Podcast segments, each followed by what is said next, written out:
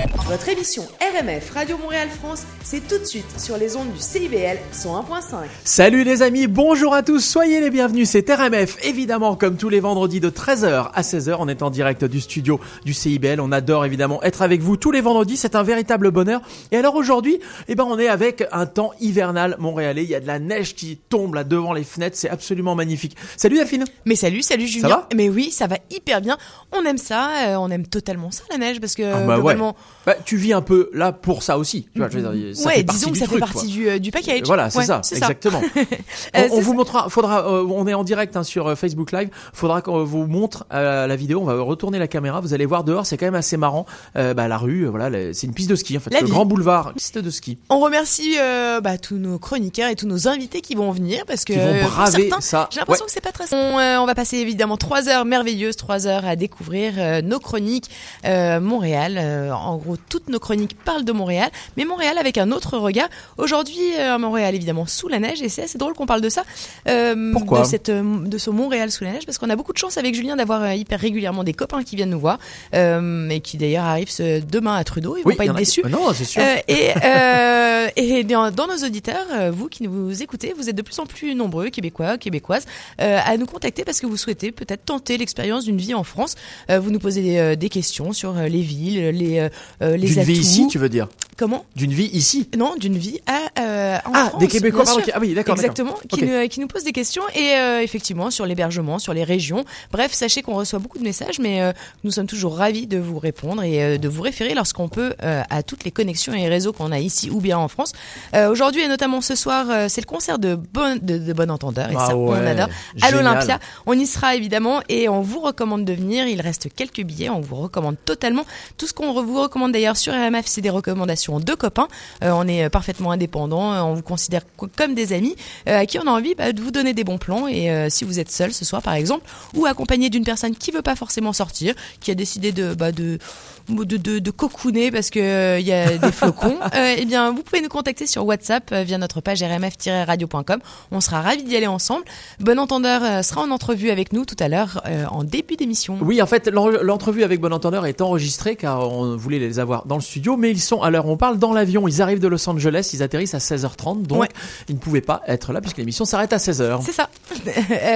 À propos de solitude et de sentiment d'isolement hein, pour les personnes qui, avec qui euh, on pourrait aller au concert, eh bien, ça sera justement le thème de la chronique de Cécile Lazartique-Chartier qui chaque semaine, eh bien, nous parle de ce qui nous touche ici et savoir que c'est normal, eh ben, ça permet de mieux vivre l'expérience pour euh, passer à autre chose et finalement vivre le meilleur. Et justement, pour vivre des expériences, se donner des idées et avoir des adresses de bons plans pour s'organiser des activités sympas à faire hors des sentiers battus, eh bien, on peut compter sur l'expérience de Anne Pellouas, ici depuis 30 ans, et elle nous parlera aujourd'hui des plaisirs d'hiver dans la région de Chaudière-Appalaches, de quoi s'organiser un week-end sport d'hiver, hébergement, spa et même bunker scientifique. Je ne vous dis que ça, on aura Anne tout à l'heure. Mais on a hâte. Alors, s'il y en a une qui nous dit bien toujours de sortir, c'est Oui. bien Anne. Euh, il- et elle a raison. Il neige euh, et on sort, on en profite. Jamais sans câlin. En revanche, Anne-Sophie Casper va nous parler calinothérapie pour tous dans sa chronique bien-être. Mais j'aime Mais oui. Évidemment, Montréal, euh, c'est la place de l'humour et il faut découvrir évidemment la scène d'humour ici, c'est génial. Et c'est ce qu'on vous permet de faire euh, toutes les semaines grâce à la chronique de Flore Fauchy qui sera là tout à l'heure. Elle sera là avec des invités, avec Eva Rostin qui est une, organisatrice- une organisatrice de soirée. On en parlera un petit peu plus tard. Et elle aura également avec elle deux humoristes qui vont participer à ces soirées. Ce sera Florian Brucker et Reda Sawi. Euh, on a hâte et on va rigoler. Totalement côté Montréal Trendy, branché, branchouille, on fait totalement confiance à Diane Martin-Grazer euh, pour nous faire découvrir ou redécouvrir des places euh, to be et to be, euh, des places to be à Montréal. Aujourd'hui, elle nous emmène au Hangar 51 et vous verrez pourquoi. La Saint-Valentin, c'est dans une semaine. On va pas se mentir Ah. hein, qu'aujourd'hui, euh, bah, euh, dans tous les achats qu'on a envie, dans, tous les achats plaisir en tout cas, on a plutôt envie d'autre chose que d'un cadeau euh, totalement plate, sans sens, donné par habitude, pour répondre à une tradition calendaire consumériste. Alors justement, notre invité dans notre chronique business, eh bien c'est tout l'inverse. Nous allons recevoir avec le plus grand des plaisirs. Elle est fondatrice de la maison des parfums Essence Workshop. Elle va parler des affaires du parfum à Montréal, mais également de ses aides plus que d'acheter, faire, euh, faire et vivre une expérience sur mesure et exclusive euh, autour des fragrances. Un vrai voyage pour les sens, dans tous les sens euh, du mot sens. Et l'essence du mot sens? C'est ça. Eh ben génial. L'essence comme l'essence qu'on met dans la voiture? Non. Tous les l'essence, sens. Dans tous les sens de l'essence. C'est ça. Génial. Le sens, les directions, c'est l'histoire d'une ville, d'un pays et même du monde. Voir à quel point l'histoire a façonné Montréal pour mieux la connaître et la comprendre, c'est notre chronique passionnante de notre historien Daniel de Montplaisir qui nous parle chaque semaine d'un personnage qui a donné son nom à une rue ou un édifice de Montréal. Eh bien Daniel, ce sera tout à l'heure, il nous parlera, eh ben on ne sait pas. Nous allons parler également intelligence artificielle et ça on sait totalement parce que euh, en 2020 eh bien il faut comprendre euh, il ne faut pas décrocher avec les technologies il faut euh, pas créer de fossé ni générationnel ni autre le- l'intelligence artificielle c'est au quotidien qu'on la rencontre déjà tous dans nos vies il faut en comprendre les enjeux et nous avons l'honneur d'avoir chaque semaine dans la chronique de Mathieu Barrault des invités extrêmement prestigieux qui nous permettent de comprendre l'intelligence artificielle dans tous les domaines alors aujourd'hui nous euh, recevons euh, Cynthia euh, maître Cynthia Chassigneux qui est juge à la commission de la protection des données personnelles. On va répondre à la question qu'on peut se poser juridiquement sur la collecte des données, ce que la loi permet ou ne permet pas de faire avec ces données. RMF, c'est évidemment de la musique. Et alors justement, question musique, eh bien nous allons avoir des nouveautés pour découvrir tout ce qui se passe euh, en ce moment, justement en France et également ici. Le nouveau Ariane Moffat, par exemple. On va avoir le nouveau Claudio Capéo, euh, du son branchouille tout neuf également, avec la première diffusion en radio d'un artiste qui s'appelle Bamin. Le tout nouveau Kid Francescoli, on adore déjà. Et, euh, et d'ailleurs, on le suit parce que il va venir à Montréal, hein, et ils vont venir à Montréal Ouais. bientôt. Ah, on vous dira, bien sûr, on vous tient au courant. Des titres qu'on aime chanter, des tunes qu'on n'entend jamais et qui font du bien, comme Jean-Louis Aubert, comme Michel Berger, Jacques Dutronc. On aura le titre actuel des Enfoirés qui évidemment cartonne en France comme tous les ans. Euh, on aura euh, M, on aura Serge Gainsbourg, Julien Doré, bref, énormément de bonne musique. Et on commence tout de suite avec une nouveauté. C'est le nouveau Christophe Maé. Christophe Maé, il est passé au micro de RMF il y a pas si longtemps. Il est passé à Montréal. On adore Christophe Maé. RMF, c'est parti. Nouveauté, RMF, la radio des nouveautés. Salut, c'est Christophe Maé sur RMF Radio.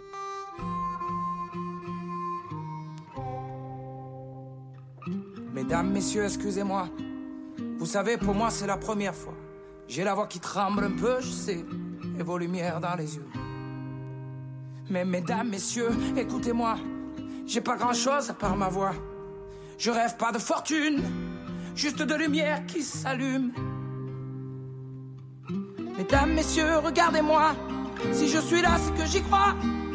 Ils vous le diront y ait du talent, que ce soit mes potes ou mes parents. Mesdames, messieurs, croyez-moi. Vous savez, je ne sais faire que ça, moi. Je veux plus chanter dans ma chambre. Je veux qu'on m'écoute, pas qu'on m'entende. Mesdames, messieurs, emmenez-moi. Je ne veux pas rentrer chez moi. Y a rien à faire là-bas. Y a rien à faire là-bas. Mesdames, messieurs, me laissez pas. Je ne veux pas rentrer chez moi. Y a rien à faire là-bas. J'ai rien à faire là-bas.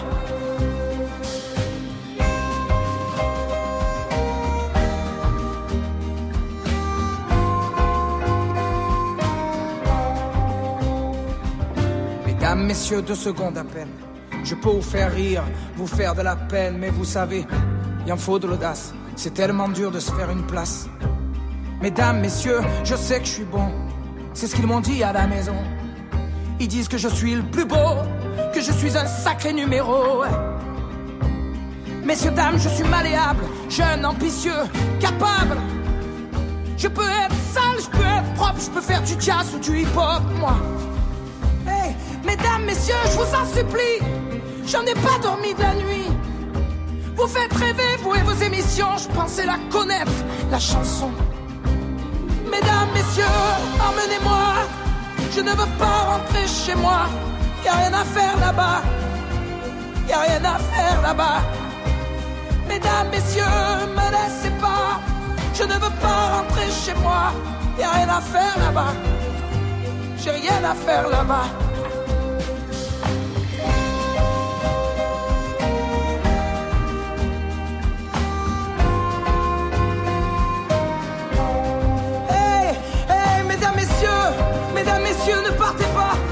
Qu'est-ce qu'il y a qui ne va pas? Je veux mener la vie d'artiste, moi, ne plus être seul, plus être triste. Mesdames, messieurs, tu veux que je te dise On se reverra sûrement pas, non? J'irai chanter devant l'église, peut-être que le bon Dieu, lui, m'écoutera. Et moi, je rêve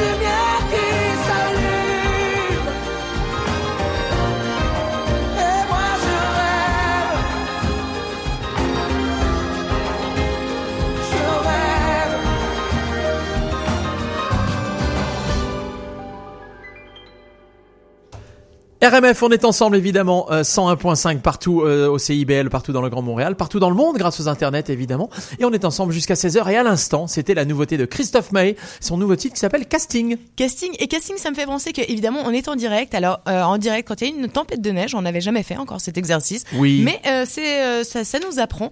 Bah, on l'a jamais fait au CIBL en tout cas exactement au CIBL.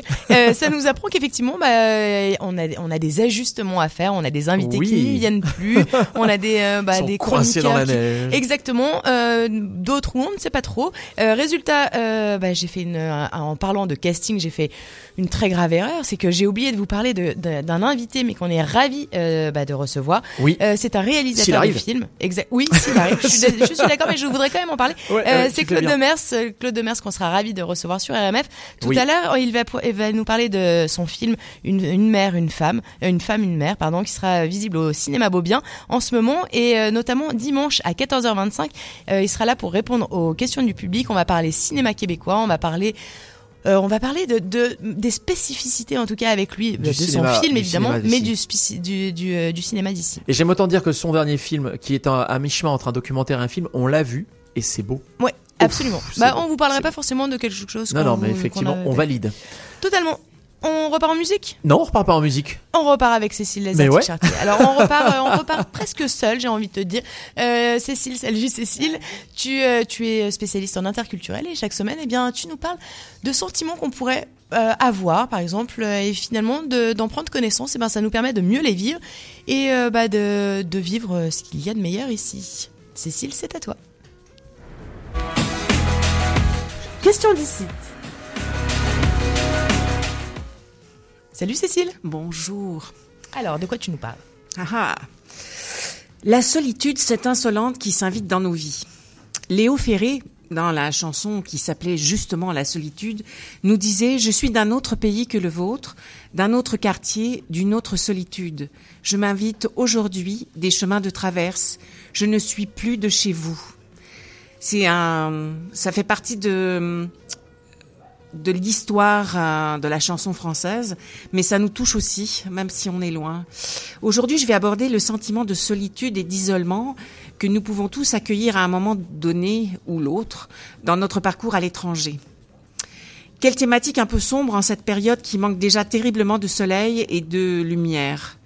Si partir vivre à l'étranger est une aventure des plus enthousiasmantes, il n'en demeure pas moins que cela exige de nous beaucoup. Beaucoup d'énergie, beaucoup de curiosité, d'ouverture. On fait aussi beaucoup d'efforts, même si l'aventure en vaut toujours le prix. Parce que oui, il y a un prix à payer à cette aventure de déracinement. Aussi grand que soit votre engagement dans votre intégration, votre énergie à connecter vers les autres, à comprendre ce nouveau territoire, aussi grande soit votre préparation, rien ne vous affranchira de l'expérience intime et profonde que représente le fait de vivre à l'étranger. Ailleurs. Cet ailleurs qui a pu être fantasmé ou positivement décortiqué, cet ailleurs qui vous apporte tant, pas forcément ce que vous pensiez y trouver, mais qui vous fait grandir, qui nous fait grandir. Je ne dis pas que tout est simple, non, La vérité est que quiconque a vécu à l'étranger pour une mission ou pour l'aventure d'une vie, en solo, en couple ou en famille, aura déjà expérimenté cette étrange sensation de solitude, d'isolement, qui laisse en nous un espace, un temps entre parenthèses. Chacun vit ce moment à sa manière, selon son histoire, mais immanquablement ce moment arrive. L'isolement de l'hiver, hein, pour contrer le froid, l'envie d'hibernation, peut-être aussi la fatigue, la lassitude de mettre tant d'énergie au sens propre comme au sens figuré pour aller dehors, pour aller vers les autres. Mais l'hiver, qui n'est qu'un facteur amplificateur et révèle ce qu'on est au fond. Oui, des fois on se sent seul, pas compris, pas compris par les autres, par notre douce moitié ou par les gens au boulot, ou nos amis, ou ceux qui sont restés ailleurs. Parce que après avoir vécu notre lune de miel dans ce nouveau pays, vient le temps des constats. On a mieux cerné la nouveauté, les différences, qu'elles soient imaginées ou avérées.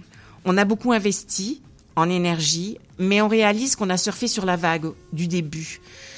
C'est pour ça qu'on appelle ça la lune de miel. Mais quand vient le temps des premiers bilans, des prises de conscience profondes, c'est là souvent qu'on sent une vraie et profonde solitude il y a l'éloignement de ceux qu'on aime, et aussi le fait que, même s'ils sont très bienveillants à notre égard, ils ne peuvent pas comprendre cette réalité qu'on vit ici, parce que le vécu, il n'est pas le même. Il y a la solitude de celui qui a son réseau à reconstruire, amical, social, professionnel ou purement organisationnel. Trouver le garagiste, le dentiste de nos rêves. Et au Québec, on sait qu'au niveau euh, médical, ça peut être un, grand défi. Cela demande encore de l'énergie, encore du temps. Et quand on est un peu au creux de la vague, ce qui arrive à tout le monde, même ceux restés dans leur pays d'origine d'ailleurs, on a envie et besoin de se reconnecter à notre zone de confort, de se, de se recentrer pour retrouver notre élan. C'est peut-être le moment, un espace propice pour se poser les bonnes questions, de reconnecter avec les profondes motivations de notre départ pour cette aventure. Parce que c'est en reconnectant avec l'essence de ce, que, ce qui a fait de nous notre unicité, ce qui a fait cet élan pour aller ailleurs, ça fait de nous quelqu'un qui est beaucoup plus fort et ça nous permet de rebondir. Alors l'important à ce moment-là, dans le creux de l'isolement, c'est recharger ses batteries pour la prochaine étape. D'aucuns auront trouvé du support, des outils, un accompagnement pour justement redéfinir nos besoins actuels choisir à nouveau les priorités et mettre en place une stratégie d'adaptation.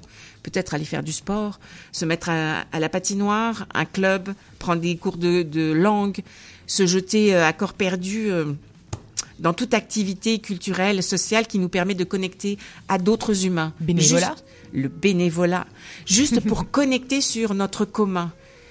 C'est retrouver des chemins de traverse pour continuer notre chemin, comme disait Léo Ferret. Pour finir, Christian Bobin, que j'aime d'amour, c'est qui a des mots fantastiques, disait Il faut que le noir s'accentue pour que la première étoile apparaisse. Ah, mais c'est trop beau, j'en ai la chair de poule. Merci beaucoup, Cécile. Avec plaisir. C'était la chronique Question d'ici. Je pense que ça résonne totalement. Euh, oui, ça résonne tellement. Merci beaucoup, Cécile. C'est effectivement, c'est toujours des sujets qui, qui, parlent, qui sont profonds et qui. Et qu'on a tous en commun. C'est ça qui ah, est fou. totalement. Mais on a tous en commun, mais on a tous en commun, euh, même pas forcément. Euh, on, a pas mal d'auditeurs qui nous écoutent et qui sont pas forcément ici, qui sont aussi des auditeurs qui, qui, sont expatriés dans d'autres, tout à fait, dans un autre pays. Et forcément, ça marche aussi. bah, c'est ça, ça leur parle. Et, Effectivement. Et même si, même s'ils sont dans une autre langue, d'ailleurs, ça marche aussi. En fait. C'est ça. Il y a autre chose d'ailleurs qu'on fait un petit peu comme ça également sur RMF, c'est la programmation musicale. La programmation musicale, on mêle tous les standards français, la musique qu'on a envie d'écouter, qui nous manque, et puis également nos coups de cœur québécois, nos coups de cœur québécois. Et alors aujourd'hui, eh ben, je vais vous faire écouter un duo. Alors si je vous dis Somme, vous allez me dire, je ne sais pas ce que c'est. Somme, S-O-M-M-M. Déjà, il y a trois M hein, quand même, ils ne sont pas allés hein, avec le dos de la cuillère. Il y a trois M, et en fait, Somme, eh bien, c'est un duo avec un, notamment une artiste que tout le monde connaît, puisqu'en fait, c'est DRMS, DRMS et Ariane Moffat. Et alors bonne nouvelle, c'est qu'ils nous ont sorti ça la semaine dernière. C'est génial. On va l'écouter dans quelques instants. Et en plus, on pourra les applaudir euh, dans pas si longtemps que ça, puisque Ariane Moffat, elle est au Corona, au théâtre Corona, le 17 avril prochain. Et du coup, le duo se reformera à cette occasion euh, pour euh, bah, pendant ce concert pour faire quelques titres. Mais génial. On écoute ça tout de suite. Les aimants, ouais. Nos coups de cœur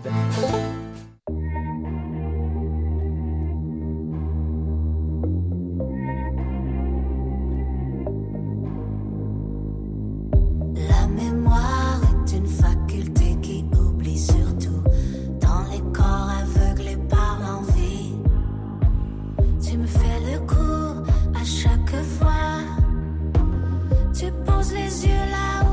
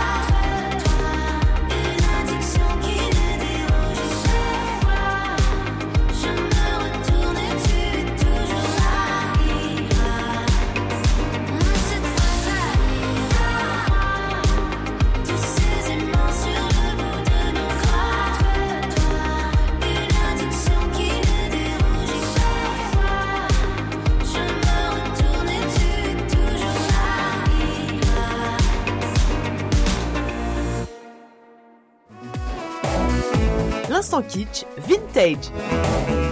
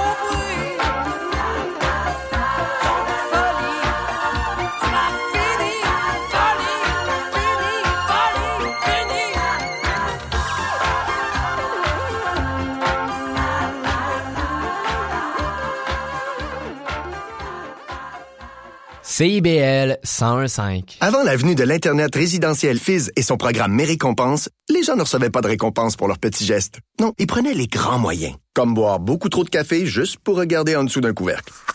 Meilleure chance la prochaine fois. Ou encore manquer une journée de travail pour appeler à une émission de radio dans l'espoir de gagner des billets pour un con. Ouais, réponds! Mais maintenant qu'il y a l'Internet résidentiel Fizz et son programme Mes récompenses, vous obtenez des récompenses bien plus facilement. Pour des forfaits à partir de 30 par mois, visitez chaud.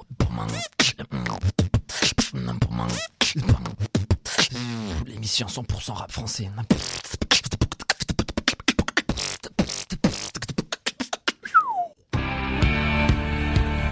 Delphine. Salut, c'est Julien. On se retrouve tous les vendredis, 13h, 16h, pour RMF, un voyage destination France. Musique française et francophone, des grands standards à la nouvelle scène, de la culture, de l'histoire, du business, des bons plans, nos adresses montréalaises avec toute notre équipe de chroniqueurs. Rejoignez-nous, on apprend, on découvre, on rit, on chante, on se divertit. RMF, c'est au CIBL 101.5 tous les vendredis de 13h à 16h. RMF. CIBL. Delphine, Oui. c'est- il y a eu une, une faille spatio-temporelle à l'instant à l'antenne. Je sais pas a- si vous avez entendu. C'est-à-dire qu'il y a l'autopromo de notre émission dans notre émission. Ouais, En c'est ça, exactement. Je trouve ça bien. Après, tu sais pas. on dit que la radio c'est un média de répétition, hein. donc euh, finalement on répète quoi. C'est ça. En tout cas, soyez les bienvenus si vous nous rejoignez. Évidemment, c'est RMF comme tous les vendredis. Du coup, on s'est présenté. Eh ben voilà, mais on se Voilà. représente. Moi, je suis Julien Cardon. Et je suis Delphine Bénet. Et on est ensemble tous les vendredis de 13h à 16h au CIBL 101.5. C'est un plaisir d'être avec vous, de vous voilà, de vous tenir chaud pendant cette petite tempête hivernale qui passe devant les fenêtres. Il y a des flocons qui tombent horizontalement. C'est Oui. bizarre, mais Et moi, j'aime bien ça qu'on puisse euh, bah, récupérer son cœur d'enfant, d'ailleurs. Mais oui. Euh, D'ailleurs, on a un enfant dans le studio. Mais c'est ça, parce que RMF, c'est totalement bah, euh, la- la- le reflet de la société. euh, et euh, bah, effectivement, il n'y a pas d'école aujourd'hui. Donc, euh, bah, on a des chroniqueurs qui viennent avec leurs enfants et c'est cool. Mais moi j'aime, j'aime ça comme ça Exactement. exactement. Ici, Ouais. ici à la radio. Ouais. Euh, Delphine, ce Ouais. soir à l'Olympia, il se passe un truc dingue, un truc, un moment qu'on attend, que beaucoup de gens attendent, et en tout cas toi et moi on l'attend depuis très longtemps. C'est la venue de Bon Entendeur, euh, un groupe français euh, musique, euh, musique moderne, électronique et à la fois nostalgique. C'est génial évidemment. Et pourquoi je te dis ça? Parce Eh qu'on ben, va en parce parler que- peut-être. eh ben, on va en parler, puis on va en parler avec eux. Exactement. Tu les as eu en entrevue. Euh, T'as enregistré l'entrevue hier, puisque là à l'heure où on parle, ils ne peuvent pas être au studio. Ils sont, Ils sont dans dans l'avion. Ils arrivent de Los Angeles. Ils continuent leur tournée to- nord-américaine. Ils ont fait San Francisco avant-hier en sold out, Los Angeles hier soir, Montréal ce soir et demain New York. Pour les être précis, ils seront à Brooklyn d'ailleurs. Euh, bref, on écoute leur entrevue? Eh ben, avec plaisir. RMF. Salut Bon Entendeur, on va pas se mentir, on va faire une entrevue de fans, parce que oui, on est fans, Bon Entendeur était déjà très présent dans nos playlists et depuis le début sur RMF, mais euh, aussi dans nos enceintes, dans notre salon, sous la douche, même bref, on aime euh, vos duos, on aime vos reprises, vos collaborations, vos sons, votre univers euh, moderne nostalgique, est-ce qu'on peut dire ça? Bah, merci, oui. à fait. merci beaucoup pour ce travail. Ben, c'est avec plaisir. Euh, moderne nostalgique, je trouve que ça vous correspond super bien. On est vraiment fan parce que vous aimez justement euh, manier l'art de rendre le nostalgique pas du tout ringard ou quétaine comme on dit ici, mais au contraire super branchouille, gai, acidulé et tellement juste. Euh, votre musique, elle est hyper fédératrice, elle donne envie d'être ensemble et de se sentir appartenir. Euh, vous venez de faire des grandes salles de sold out euh, à Los Angeles, San Francisco, euh, demain à New York, il me semble. C'est grisant de faire voyager la France avec votre musique. Oui, c'est très, très excitant et en même temps, nous, c'est vrai bah, on, on, est, on est vraiment passionné de ces euh, anciennes musiques et euh, de leur donner une seconde vie et de les faire découvrir à des gens qui ne se, n'auraient pas été exposés à ce genre de musique. Nous, ça nous fait vraiment plaisir. De voir qu'il y a des gens de 14-15 ans qui écoutent euh, parfois Nino Ferrer ou autre, c'est quand même génial, quoi. Mais c'est mais c'est justement ça. On va justement parler de vos collaborations avec Big BD par exemple, Richard Bouranger ou Pierre Ninet. Euh, votre musique, on la trouve hyper engagée parce qu'elle est désengagée justement et parce que les paroles de, de vos invités viennent accompagner un vrai travail de mélodie euh, et qu'elle n'est pas dans l'agression. Alors quand PPDA parle de la France par exemple et son amour pour la France, mais aussi de ses difficultés, est-ce que vous l'acquiescez? Est-ce que est-ce que c'est vous qui avez écrit les textes de vos invités ou est-ce que c'est leur texte? Alors nous, on n'a on a jamais rien, on n'a jamais créé aucun texte, c'est pas notre euh, rôle, et puis on n'a aucun point de vue vraiment qu'on cherche à, à défendre ou à véhiculer. Nous, on est juste un, un haut-parleur, dans le sens où on, on note certaines personnalités. On n'est parfois pas forcément d'accord d'ailleurs avec tout ce qu'ils disent, même si globalement ça, ça suit évidemment euh, un, un sens et, euh, et puis un PDA. Non, non, c'est vraiment, euh, c'est vraiment lui qui, euh, qui euh, au, fur et à, mu- au fur et à mesure des questions qu'on a pu lui poser lors de l'interview, a dérivé et, et s'est mis à nous parler de bah, ce qu'il pensait de la France, euh, son optimisme, et, et à chaque fois, ce sont vraiment euh, leurs mots à eux, et nous, on n'intervient en aucun cas là-dessus, quoi. Mais c'est très certainement aussi pour ça que c'est super juste. La seule chose qu'on s'autorisait parfois à faire, c'est que lorsqu'on fait une interview euh, qui dure parfois une heure, c'est nous qui, par contre, in fine, sélectionnons certains passages qu'on trouve nous forts et intéressants. Et c'est peut-être ici le seul, euh, le seul choix euh, artistique entre guillemets euh, où, où on intervient. Euh, euh, on choisit certains passages euh, au détriment d'autres parfois. Donc euh, c'est le seul choix qu'on fait nous à ce moment-là, quoi. Ok, c'est le montage et euh, ok. Euh, vous avez envie de faire des collaborations encore avec qui? Est-ce que vous avez d'autres euh, bah, d'autres personnes avec qui euh, En en fait, on, pour l'instant, en fait, il y, a- il y a deux sujets parce qu'il y a d'un côté des collaborations pour des mixtapes, donc avec des gens qui vont simplement en parler et donner leurs idées sur sur des sujets euh, que eux définissent. Euh, et il y a des collaborations avec des des artistes. euh, alors là, pour le premier album, c'était des années 60-70 francophones. Après, on s'interdit pas de changer d'époque, de changer de, de pays aussi. Euh, mais, euh, mais on aime bien en tout cas euh, l'idée de, de remettre jour des, d'an- d'anciens, d'anciennes musiques. Après, si on devait, pour répondre à la question, choisir des personnalités pour les prochaines, pour, pour la suite, on est, en fait, on est très organisé sur tout, sauf sur ça, je dirais. Euh, on a des fichiers Excel un peu pour voter pour les sons, etc. Mais le choix des personnalités, ça se fait vraiment un peu au feeling en fonction de qui est d'accord pour faire une interview euh, ou pas. Voilà, donc euh, ça se fait en général. Dernier moment, typiquement là, euh, bon, c'est pas un secret parce qu'on l'a partagé sur euh, Instagram euh, hier, mais euh, euh, on a fait une interview de, Gérard Darmon et, euh, on a aussi euh, chopé pas mal d'archives de Jean d'Ormesson. Euh, voilà, c'est deux personnalités qu'on aimait bien. Ok, Euh, du coup, voilà, non, par exemple, hein, les prochains, ce sera, ce sera ceux-là. mais on a hâte. Ok, super. Les, les, euh, les- justement, on va en parler. Euh, on est quand même dans le pays de la créatrice québécoise qui a composé euh, cette chanson qu'on adore, Le temps est bon, euh, de Isabelle Pierre, Bien que vous avez repris. Alors évidemment, on est fan d'autant plus. Est-ce que vous voulez nous raconter pourquoi vous avez repris cette chanson en particulier? En fait, le, temps est bon. On est, on est retombé dessus grâce au film Les Amours imaginaires, où, où euh, bah, par Xavier Dolan, donc qui est, qui est chez vous également, euh, et qu'on aimerait beaucoup interviewer d'ailleurs à l'occasion. Si, si on avait la, la, la chance de pouvoir s'entretenir avec lui, on en serait ravis.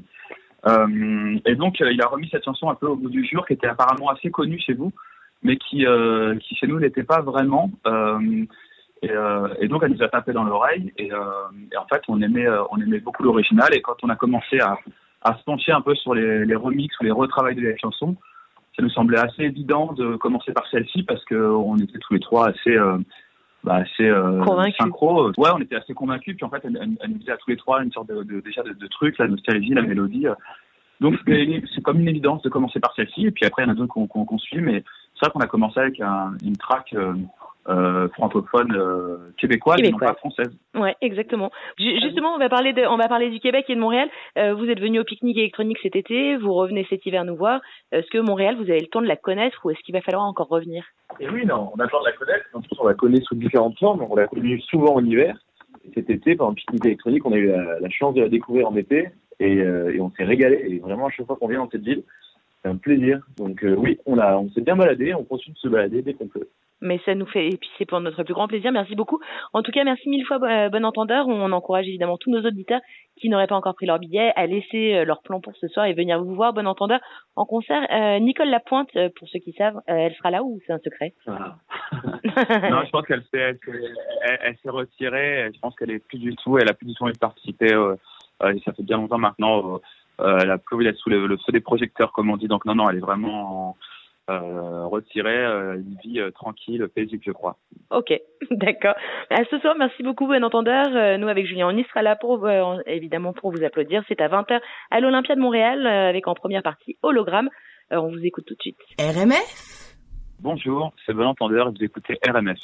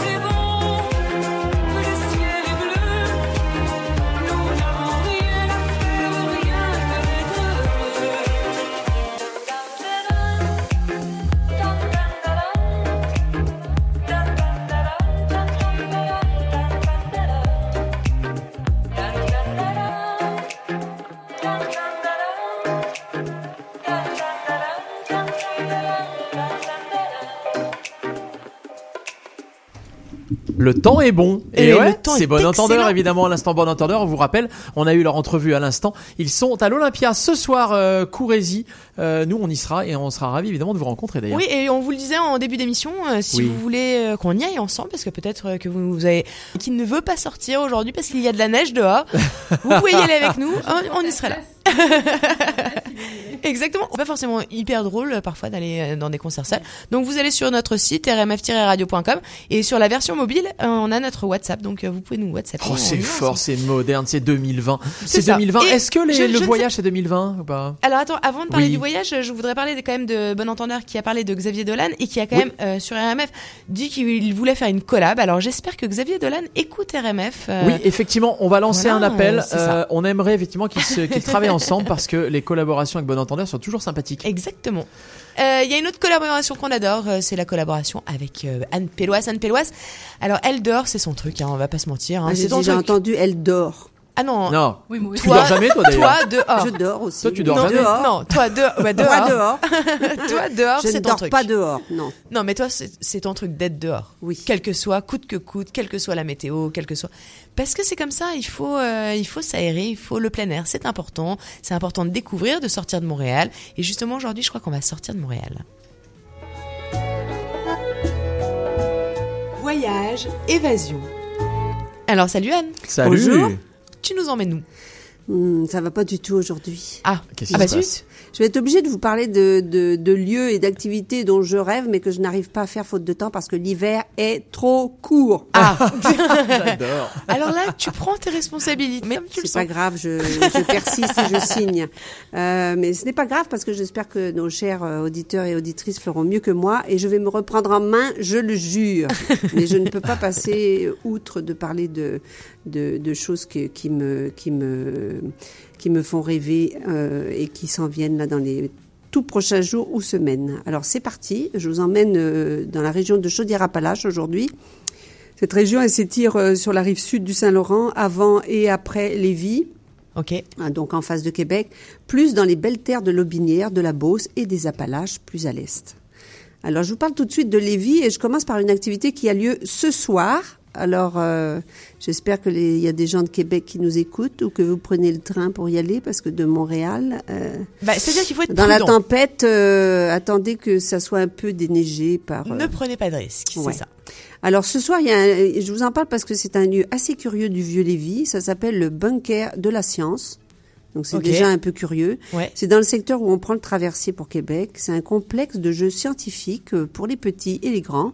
Et ce soir, on y présente une conférence très sérieuse euh, sur la chimie de l'amour. On est dans Ah. l'ère du temps de la Saint-Valentin déjà. C'est ça. Euh, elle est donnée par euh, un très sérieux professeur de l'Université Laval qui s'appelle Normand Voyer, qui est aussi un excellent euh, vulgarisateur scientifique. Alors j'espère que si c'est pas ce soir, il va donner d'autres euh, conférences de ce type. L'objectif c'est de de tout vous apprendre sur la chimie du coup de foudre, du condom, de la polygamie et des produits aphrodisiaques et même du Viagra. Ok. Ah oui, c'est très hein, complet en fait. C'est quand t'es euh, jeune et puis jusqu'à. Mais euh, Oh, ça ça, va être à la fois scientifique et ludique. euh, ça s'annonce passionnant. Euh, bon, euh, le, le- je vous le dis euh, quand même. Je vous parle du bunker de la science parce que on peut y aller euh, n'importe quand en dehors de cette conférence. Je pense que c'est un bel endroit euh, que je ne connais pas, mais que j'ai hâte de découvrir moi-même. On, on y propose des activités toute l'année aux familles. On les invite en fait à entrer dans des laboratoires post-apocalyptiques dans le bunker et à assister, donc on est pas mal dans le noir quand même, et à assister à des démonstrations de chimie et physique, à y faire soi-même des expériences scientifiques pas avec un animateur et à relever des défis pour sauver l'humanité, rien de moins. Mais c'est grisant. Et on peut y aller avec les enfants à partir de 6 ans, donc comme euh, la relâche s'en vient, hein, Ok. profitez-en. Mais ça a l'air génial ce truc. C'est génial. Ah oui oui, Ouais. oui, c'est C'est intéressant, original. Alors, euh, co- comme on est euh, presque à Lévis et que, et que le temps des vacances scolaires s'en vient, justement, je vous signale que pendant cette période de début mars, les enfants embarquent gratuitement à bord du traversier entre Québec et Lévis. Personnellement, euh, j'adore la vue qu'on a de Lévis sur le Vieux-Québec la plus belle, euh, et encore plus à bord du traversier au milieu des glaces en ce moment. Euh, donc, euh, profitez-en. Ça c'est sûr. On n'a plus de raison de ne pas y aller. Marche sur le bord, euh, il y a un parcours qui s'appelle le parcours des Anses. Euh, normalement, c'est une piste cyclable, mais en ce moment, on peut simplement marcher en bordure du fleuve. C'est très sympa. Bah, on en a vu beaucoup ce matin euh, en venant ici. La marche. euh, non, faire du vélo à Ah, Montréal. du vélo, ah oui. Ben, Il y a des, oui. il y a des, il y a des, euh, des non. irréductibles vélo. Absolument. Toi, toi, toi, Faut- c'est- toi, tu fais un peu de vélo l'hiver, non? Non, Non? Mais il faut Ok. être bien équipé avec des bons pneus. Ouais. Voilà. Mais c'est faisable. Oui, c'est est faisable. Et un bon casque. Euh, alors, je vous parle quand même d'une marche beaucoup plus originale que d'être sur le parcours des Anses à Lévis. On se déplace un peu vers l'est jusqu'à un village qui s'appelle Lillet, et plus précisément au musée maritime, qui est un très bel endroit d'ailleurs. Euh, et, et là, on y va pour participer à une marche polaire sur l'estran glacé du fleuve. Alors, c'est vraiment pas souvent qu'on peut faire ça, marcher sur le marcher sur le fleuve. Le musée, il est dédié à un enfant du pays, le capitaine Joseph Elzéar Bernier, qui a fait plusieurs expéditions en Arctique au début du XXe siècle. On présente d'ailleurs dans ce musée euh, des expositions sur l'Arctique, beaucoup. La marche polaire, elle, se fait en réalité en raquette et bâton, si possible, avec un guide pendant, ça dure une heure et, une heure et demie.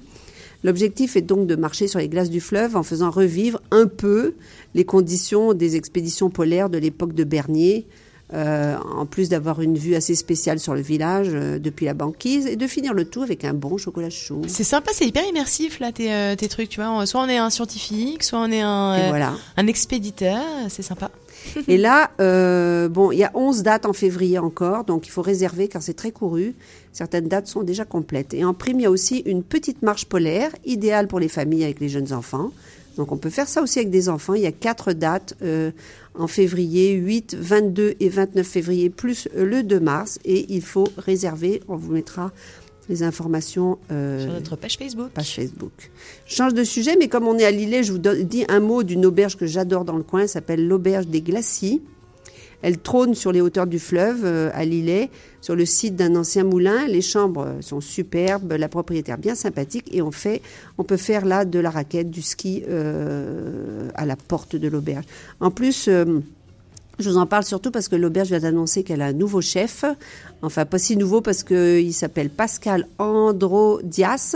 Il a commencé sa carrière dans cette auberge il y a 27 ans, tout juste arrivé de Lyon. Ah, j'allais dire plutôt. Donc un euh, retour aux sources pour lui, pas à Lyon, mais à Lillet, à l'auberge des Glaciers. Si vous aimez, les, par exemple, les quenelles lyonnaises, entre autres, ben, courez-y, non. c'est l'une de ses spécialités. Ok, c'est drôle. Hein Ok. Voilà. On va revenir un peu sur nos pas euh, dans la région de Montmagny. Dans les terres, il y a un parc euh, que j'aime aussi beaucoup. Il s'appelle le parc des Appalaches. C'est plein de ressources pour jouer dehors, été comme hiver. Au cœur du parc, il y a en ce moment un centre de plein air qui s'appelle les Sentiers de l'Inconnu. Ne me demandez pas d'où le nom vient, je ne le sais pas. Il est inconnu. Euh, ils ont aménagé des pistes de raquettes et de fat bike euh, à cet endroit. Ils ont aussi plusieurs sorties spéciales qui s'en viennent. Alors, une ride de nuit pour les amateurs de fat bike. Il reste une date, le 22 février, pour cette euh, sortie qui se fait de nuit à la lampe frontale. On peut louer euh, ce type de, de vélo surdimensionné, enfin les pneus surdimensionnés sur place. Et puis il y a aussi une randonnée Yeti. Et là, on parle d'une marche assez sportive de 5 km hors des sentiers battus et sans raquettes. Ça, c'est original, hein Sans Ouais. raquettes. Je sais pas si j'irai. Le 29 février.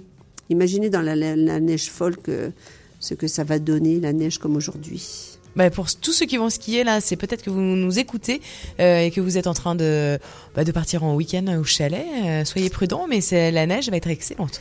Ouais. Et alors, comme j'ai euh, l'esprit un peu tordu, euh, je vais vous parler de deux choses qui ne se font pas sur la neige, Ok. mais sur la glace. Ok. Alors là, il va falloir que ça soit déneigé, n'est-ce pas? Si vous aimez patiner ou faire de la luge, euh, ou les deux, euh, ben, je, je vous emmène encore dans Chaudière-Appalaches vers le sud de Lévis. C'est au début de la Beauce, pas très loin de Vallée-Jonction.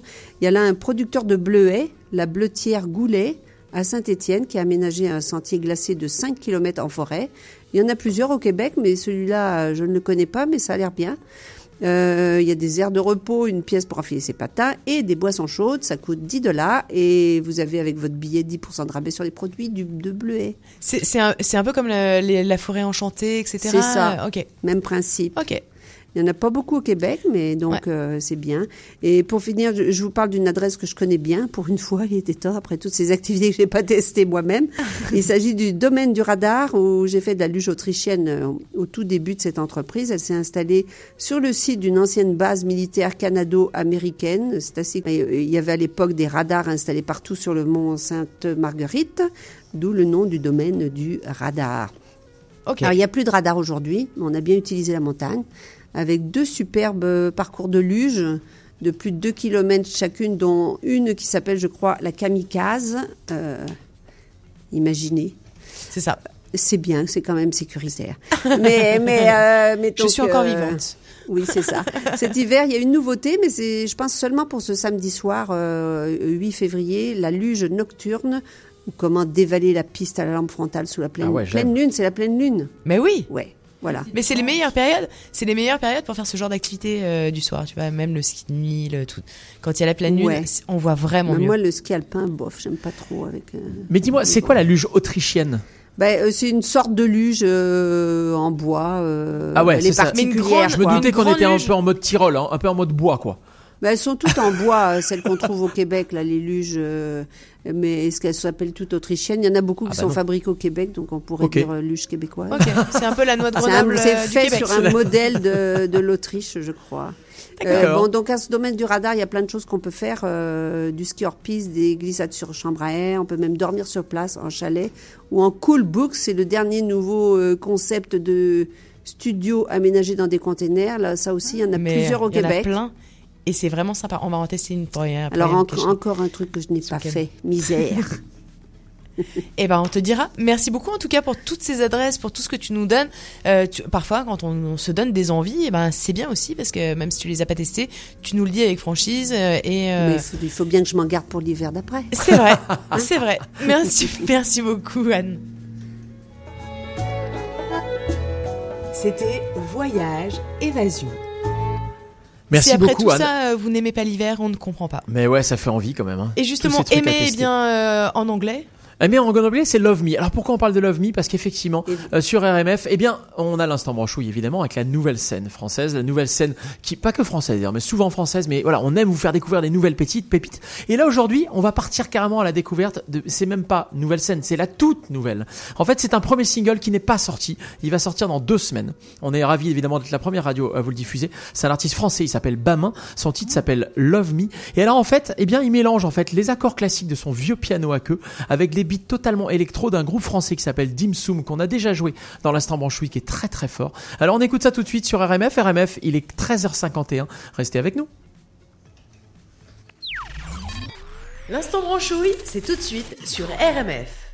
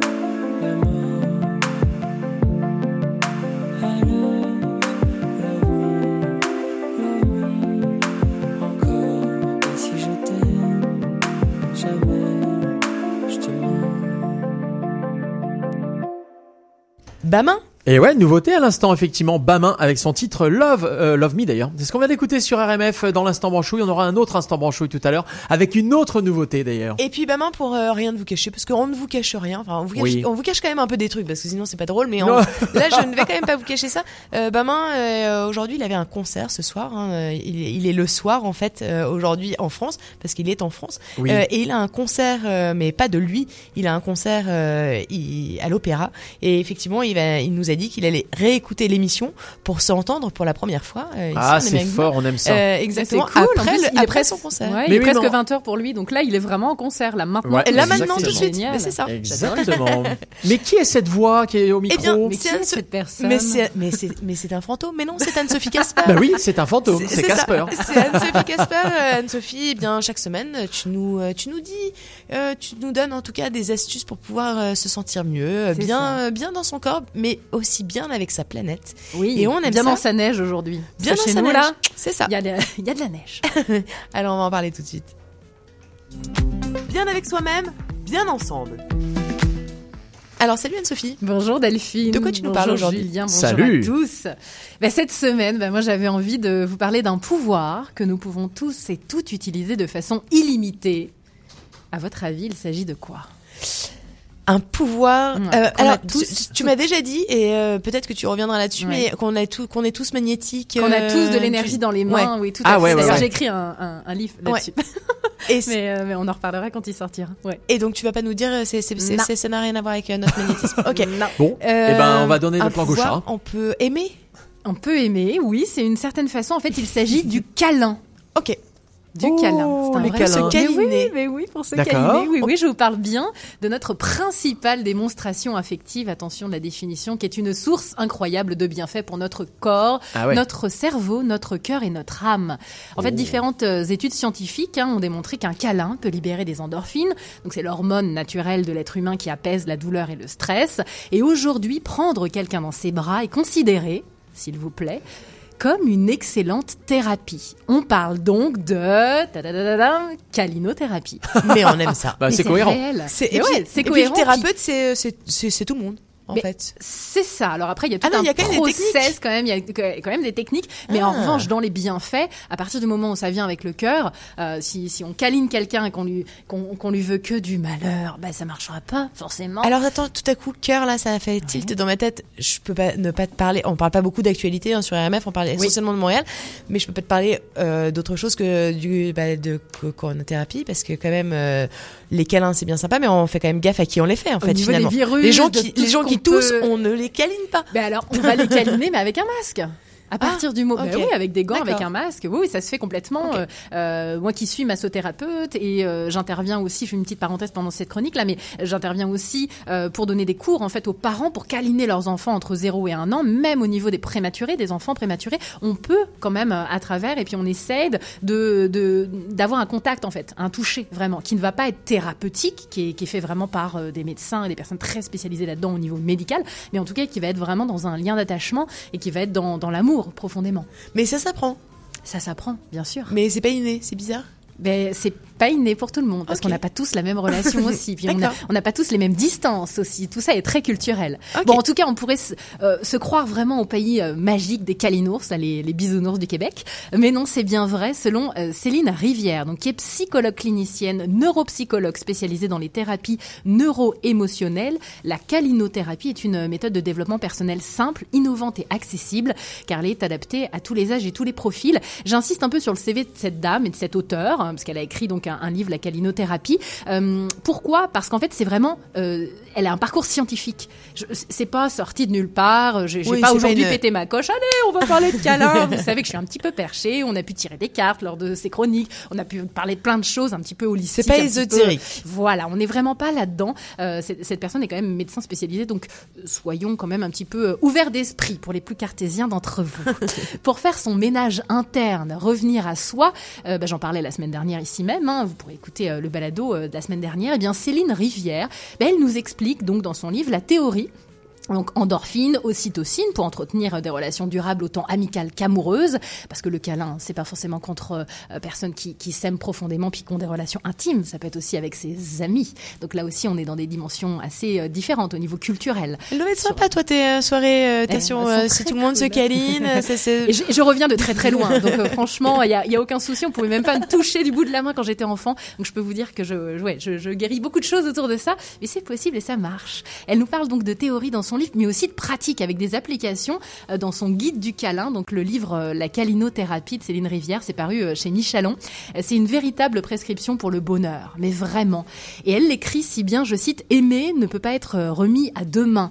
Vous avez trouvé des voies, emprunté des idées à suivre en lisant ce livre. Désormais, vous savez que vous avez les cartes de votre destin en main, que vous avez le choix. Alors, si vous faites le choix de passer à l'action pour faire le point sur votre rapport avec votre enfant intérieur, sur vos blessures, sur vos relations aux autres, tout en expérimentant des exercices vraiment concrets hein, pour réparer vos manques, voire dépasser vos limites personnelles, ben, je vous recommande ce livre. Là, on y va en profondeur, on travaille vraiment sur soi. Donc ça paraît comme ça, un petit peu calinours, oh sympa la calinothérapie. Quand on suit vraiment tout ce qui est indiqué dans le livre, c'est très intéressant, puis on peut le mettre vraiment en pratique.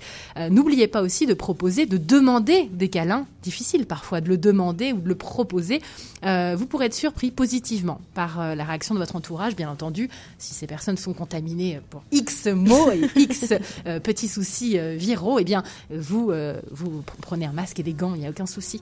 Le, le langage de l'amour et du cœur, de toute façon, n'a pas de frontières. Ok. Euh, coup de cœur, justement Eh dans bien ton cœur oui, dans mon cœur. Mon coup de cœur cette semaine est une sortie. Bon, là, va falloir faire un peu de sport, peut-être. Parce que bah, je regarde, hein, on a un superbe studio avec euh, vraiment cette baie vitrée où on, on voit de la neige qui, de plus en plus, s'accumule. C'est c'est assez sympathique. On a des teintes de blanc. Donc bon, bah, demain, il va y avoir de la tempête encore sur Montréal. Mais allez, hein, soyez euh, courageux et courageuses. Il s'agit de la quatrième édition de l'événement Expo Yoga et Bien-être, présenté par Québec Bio au Palais des Congrès de Montréal. Donc c'est le 8 et le 9 février, c'est-à-dire cette fin de semaine. C'est le plus grand rassemblement du genre avec une programmation variée et de qualité, des conférences, des rencontres, des classes de maîtres pour tous les niveaux. hein. Donc même si vous êtes vraiment débutant, n'hésitez pas à vous inscrire. Vous avez jamais fait de yoga, vous vous dites, allez tiens, j'aimerais tenter.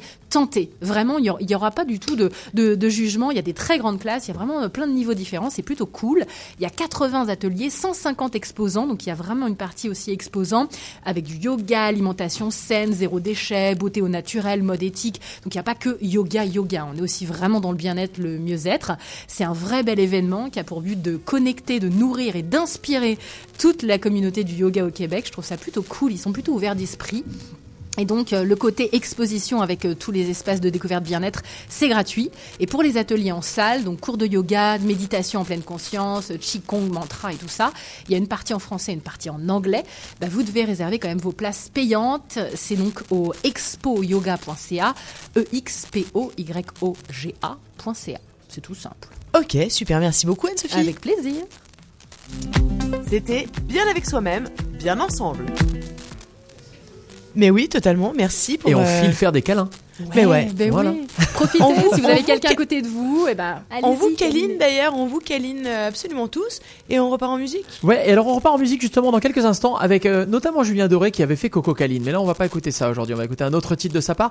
Euh, RMF, il est 14h03, restez avec nous dans quelques minutes. Nous avons un réalisateur euh, québécois qui est dans le studio, qui vient d'arriver, et on va parler avec lui de sa, sa dernière œuvre. C'est absolument assez sublime. Ouais, c'est sublime. On en parle dans totalement. quelques C'est instants. Claude Demers et on est ravis de l'accueillir. Il vient de rentrer dans le studio.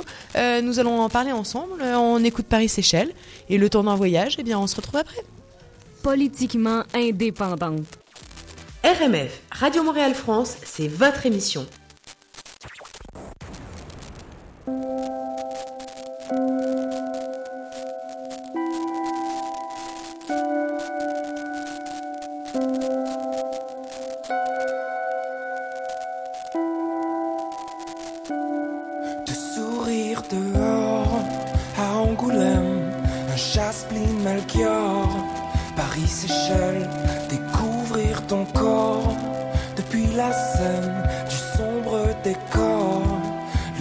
on s'était dit des choses que l'on ne tiendra pas.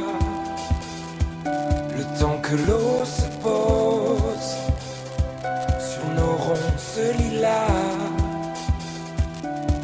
le soleil s'endort sur ses chaînes, le sable et l'aurore, fleur de sel. Attends-moi, je sors de l'île aux L'orage est de l'or pour se perdre.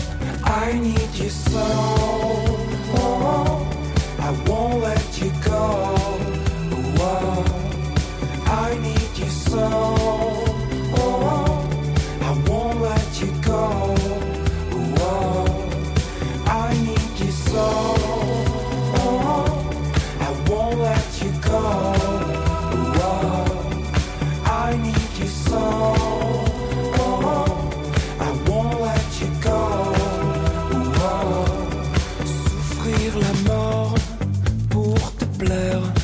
Le désir encore pour l'hiver, un chaos d'efforts, des choses que l'on ne tiendra pas. Le temps que l'on se pose sur nos lauriers mayas, on s'était dit des choses.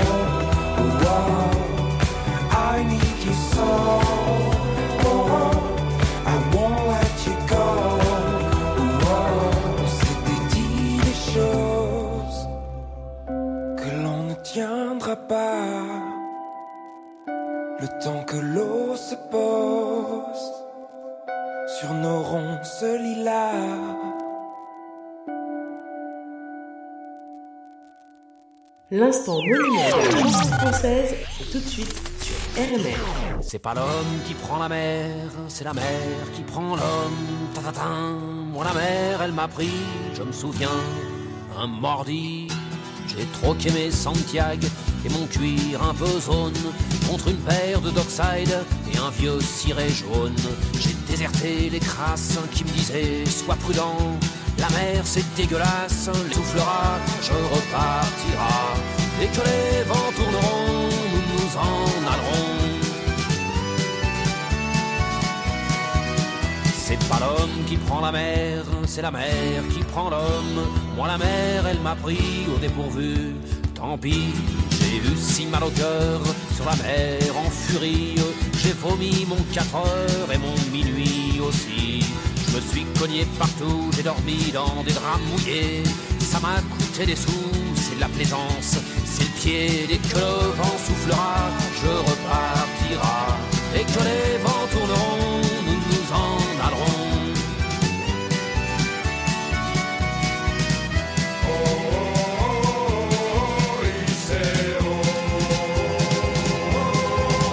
C'est pas l'homme qui prend la mer, c'est la mer qui prend l'homme. Mais elle prend pas la femme qui préfère la campagne. La mienne m'attend au bord, au bout de la jetée. L'horizon est bien mort dans ses yeux délavés. Assise sur une bite d'amarrage, elle pleure son homme qui la quitte. La mer, c'est son malheur. Dès que le vent soufflera, je repartira.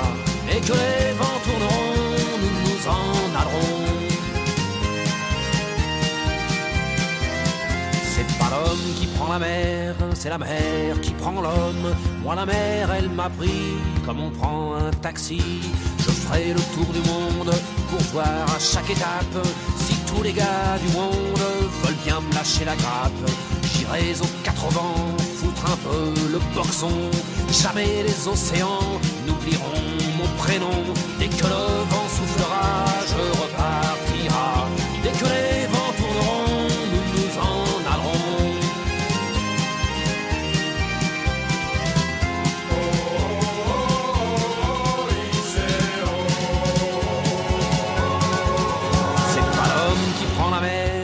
Mer, qui prend l'homme. Moi la mer, elle m'a pris et mon bateau aussi. Il est fier, mon navire, il est beau, mon bateau. C'est un fameux trois-mâts, fin comme un oiseau. Cabarly, Pajot, Kersozon et Ridel naviguent pas sur des cajots, ni sur des poubelles. Dès que le vent soufflera, je repartira. Dès que les vents tourneront,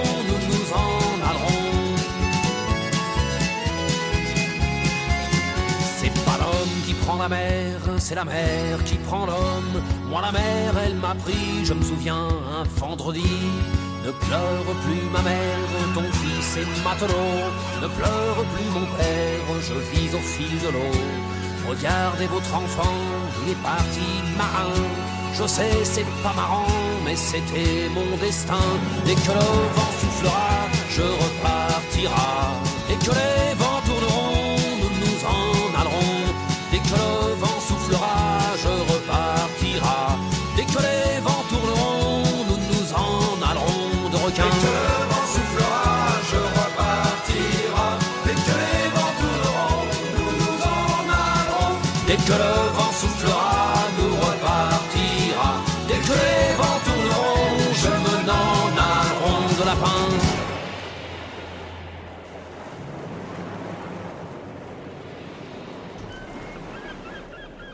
Renault, bien mouettes. sûr. Évidemment, Renault à l'instant sur RMF. C'est ce qu'on vient d'écouter. Dès que le vent soufflera. Et il y a quelque chose qui va souffler, c'est un vent de, bah, c'est un vent de ciné. Et on aime ça le ciné, en tout cas sur RMF. Euh, on vous parle jamais de films ou qu'on n'a pas vu et qu'on euh, et qu'on ne recommande pas. On vous le dit tout le temps, mais nos recommandations, c'est vraiment des recommandations de copains. Euh, voilà, on a on a envie de vous partager ce qui nous a plu et on est ravi bah, d'avoir euh, Claude Demers, Claude Demers qui euh, va nous parler de son film euh, tout de suite. Culture.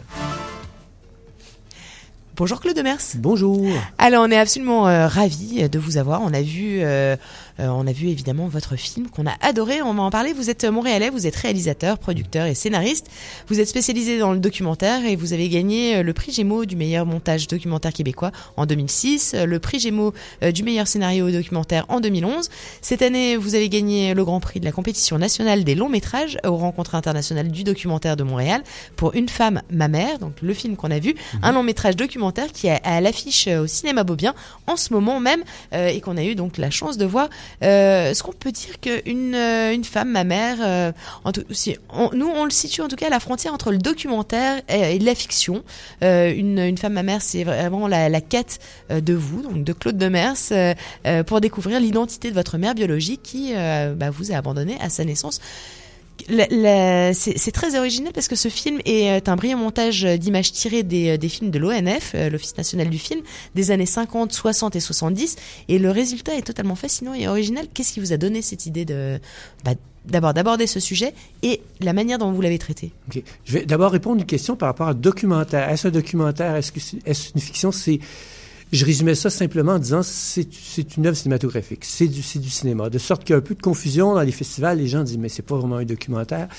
J'ai tissé mon, récit pour que ce soit quelque chose d'intéressant et qui a une intrigue. Euh, pour répondre à, votre question, comment le film, euh, comment m'est venue l'idée? Euh, J'étais entre deux projets, un projet de long métrage fiction traditionnel et puis euh, un projet télé, puis c'était des projets, projets, un qui était plus alimentaire, et les projets, comme il nous arrive souvent, euh, hélas, en cinéma, les choses n'aboutissent pas aussi vite qu'on le croit. Et ce film-là s'est imposé à moi. Je ne cherchais pas, je répète, j'ai dit précédemment, à faire un film sur ma mère. C'est quand, la- dans la forme même que ce film m'est apparu visuellement, que j'ai dit, je vais faire un film, je vais faire ce film-là qui va raconter l'histoire de cette femme qui est issue de la Grande Noirceur. Pour les auditeurs qui connaissent pas cette période noire du Québec, c'est une période où euh, le Québec vivait très replié, il y avait une emprise de l'Église. Et donc, dans les années 50, malgré, comment dire, les dictats de cette époque-là, c'était une femme libre, émancipée, qui a voulu vivre sa vie comme elle l'entendait. Et on suit son parcours jusqu'à la fin, hein, jusqu'au, il y a quelques années, et moi qui la recherche. Euh, en fait, quand j'ai vu le film, je voyais un tissage entre archives pour pouvoir dépeindre l'époque passée, parce que si j'avais voulu reconstituer ça, c'eût été impossible ou trop, trop onéreux. Et je trouvais ça plus authentique d'utiliser des archives films et non vidéo, des archives des meilleurs directeurs photo de l'époque, des meilleurs réalisateurs.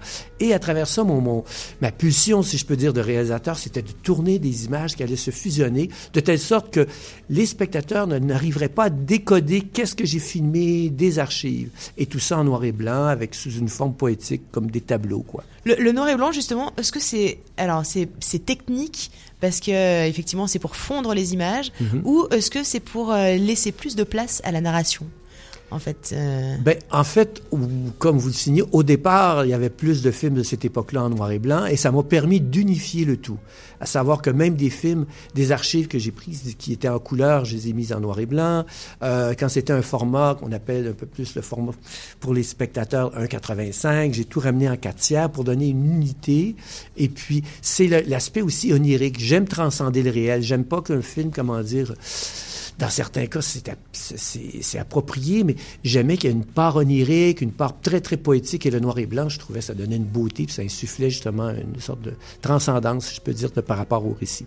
Euh, onirique, c'est marrant. Euh, dans, dans le, on va en parler. Vous allez me dire si vous, si vous êtes d'accord avec moi. Je trouve que dans le cinéma euh, québécois, on retrouve très souvent ces thèmes de la famille, de la mère, de la quête d'identité.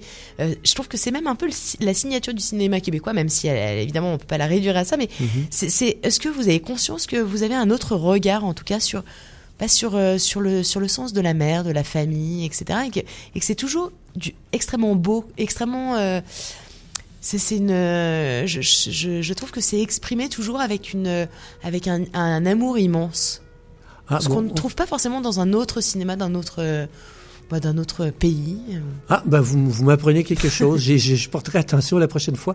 Dans le cas de ma mère ou de mon film, c'est pas tout à fait le cas, je crois.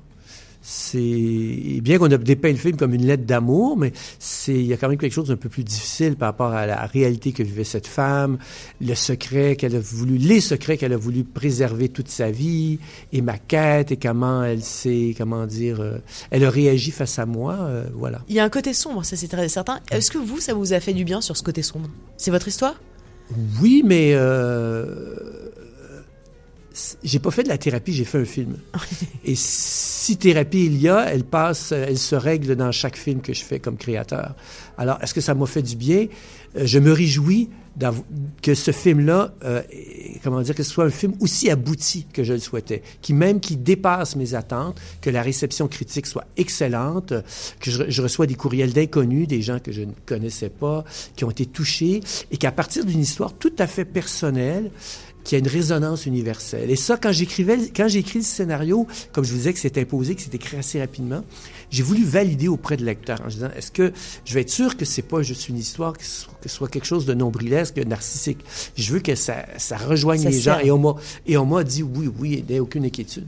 Donc, c'était un souci que j'avais dès le départ et que je vois que c'est, le cas parce que les gens, j'ai eu, euh, ça, c'est hier soir, j'ai eu un texto de quelqu'un que je connais, un ami qui, lui, a été bouleversé, mais ça le renvoyait à la- sa propre histoire avec sa mère. Et c'est ça, je trouve ça extraordinaire dans ce temps-là, que le film ne nous appartienne plus.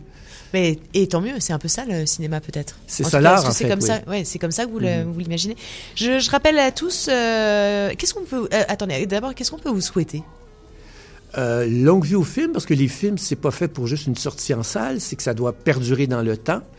Euh, que le film euh, ait un bon bouche à oreille, ce qui est déjà commencé, mais qu'il continue de voyager. Il est allé au Festival de Rotterdam, j'ai des attentes de d'autres festivals à l'étranger, et puis que, que le film continue de faire son, son chemin, et puis ce week-end, entre autres, que les jeunes viennent au, au Totalement, qui viennent au cinéma Beaubien. Vous y serez dimanche, ce Oui. dimanche à 14h25. Euh, vous allez pouvoir répondre effectivement aux questions du public après la projection. Euh, c'est la rencontre avec le réalisateur, c'est toujours un moment euh, bah, vraiment sympa. C'est, un, un vrai échange pour pouvoir mieux encore comprendre le film qu'on vient de qu'on vient de voir. Et hum, c'est, c'est un exercice, s'il vous plaît, d'aller rencontrer le, le public Ah, dans les j'adore ça. Ok. J'adore ça et je me sens à l'aise. Il faut qu'on il faut qu'on me sorte de la salle parce que ça pourrait se poursuivre pendant deux heures.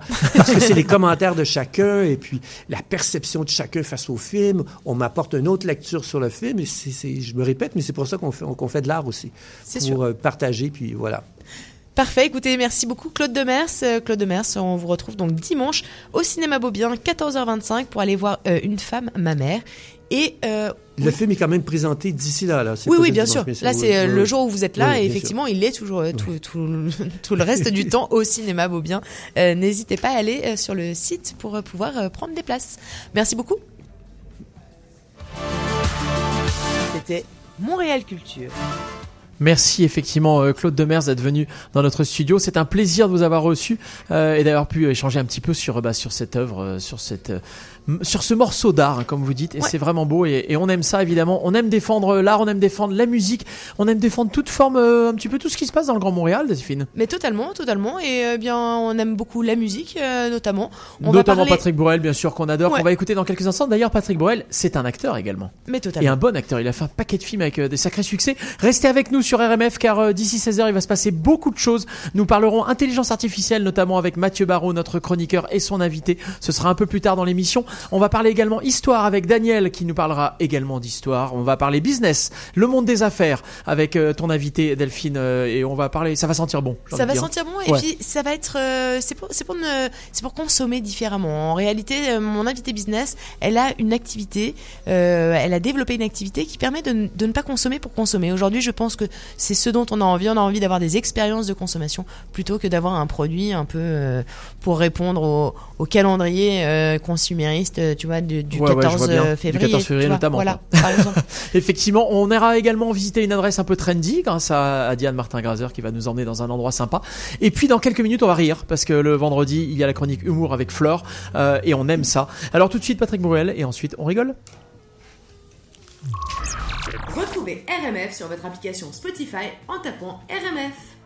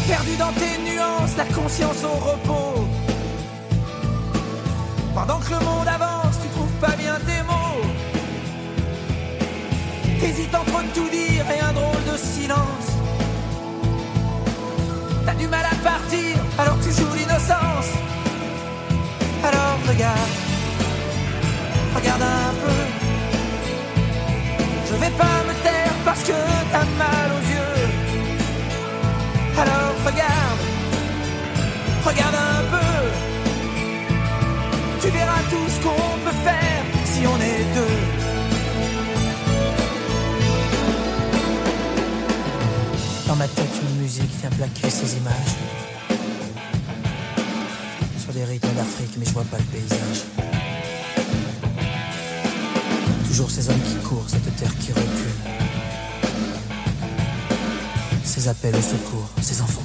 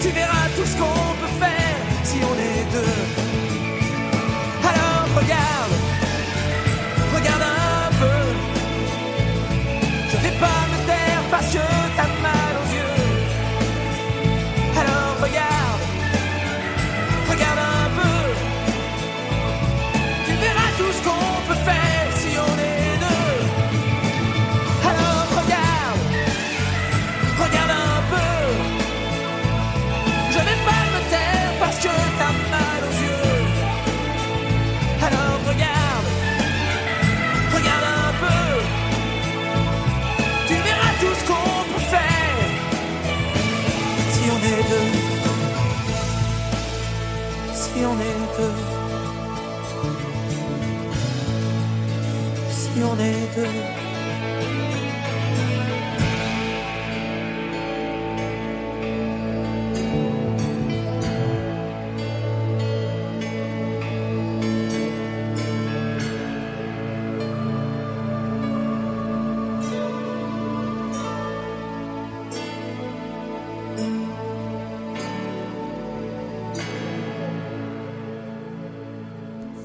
CIBL. Urbaine. Urbaine. Partout. Partout. Partout. Dans la cité. Montréal.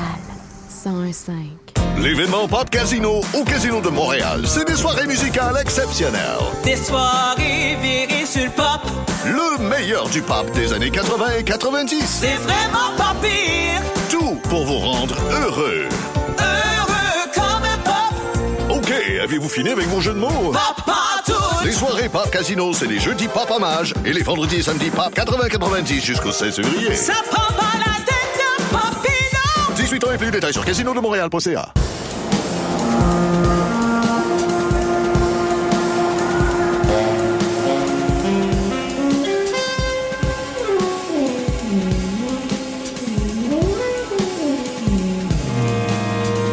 Jazz actuel, toutes les tendances, les albums les plus récents.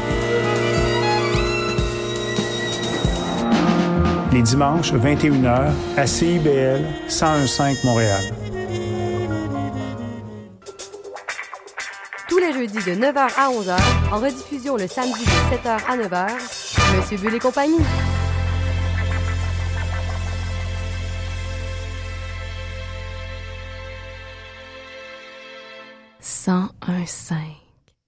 Patrick Bruel, bien sûr, à l'instant. Euh, alors regarde. Alors Bruel- regarde, Delphine. Bruel, il nous dit alors regarde alors que moi j'aimerais bien euh, écouter et me marrer, ça tombe pas mal parce que euh, bah tout de suite eh bien c'est Fleur Fauchy et Fleur Fauchy eh bien elle est là pour nous faire rire avec des invités. En veux-tu en voilà aujourd'hui? Bonjour à tous, chers auditeurs. Humour. Alors tu vois, Flore, en fait, elle est un petit peu comme Daniel. hein, Elle parle pendant le- certains le jingle, elle parle c'est sur le jingle. aussi. Voilà, c'est ça. Elle a pas direct, encore compris qu'il y avait des jingles, tu vois. Voilà. Oui mais elle veut pas de casque. Alors voilà. Et oui, tu vois, pas un pas de casque, ça n'arriverait pas. C'est comme en vélo, Je tu vois. suis une warrior. Ouais, ouais. Euh, donc, chers auditeurs, chères auditrices, jusqu'à présent, vous avez découvert de multiples humoristes québécois, tous aussi excellents les uns que les autres, car oui, le Québec, c'est bien le lieu de prédilection de l'humour.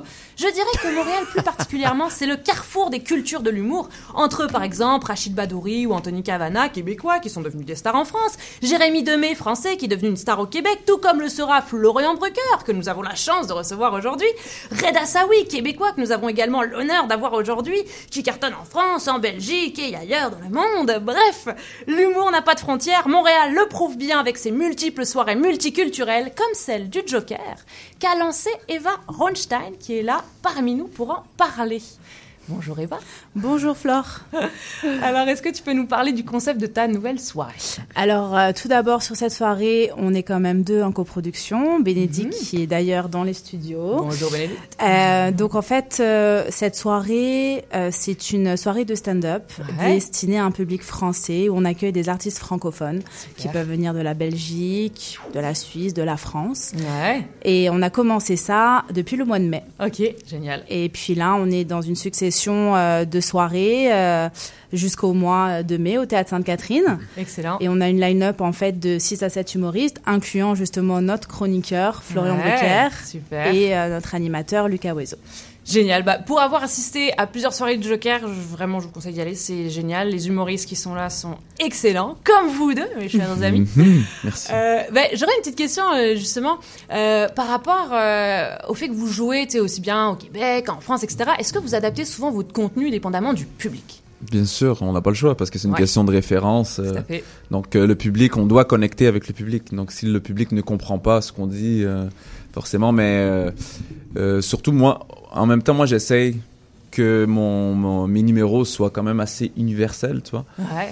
pour pouvoir euh, euh, un masse de public, quoi. Euh, ouais. Et ça, tu le fais très bien. Ah ben, merci, merci. Tu penses souvent euh, à, à- à qui tu, enfin, tu penses même tout le temps à qui euh, tu t'adresses?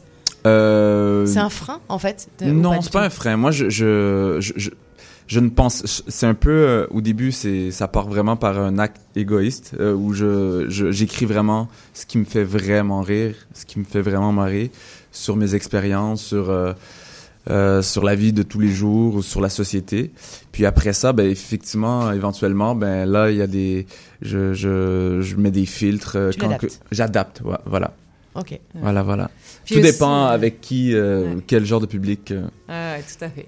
Ouais. Et, et par rapport justement au fait euh, de jouer un peu des, des clichés, tu sais, on est ce qu'on est, on joue avec ce qu'on est, et tous les deux, vous avez deux personnages qui sont vraiment super. Alors, bah, toi, c'est le prince saoudien, Ouais.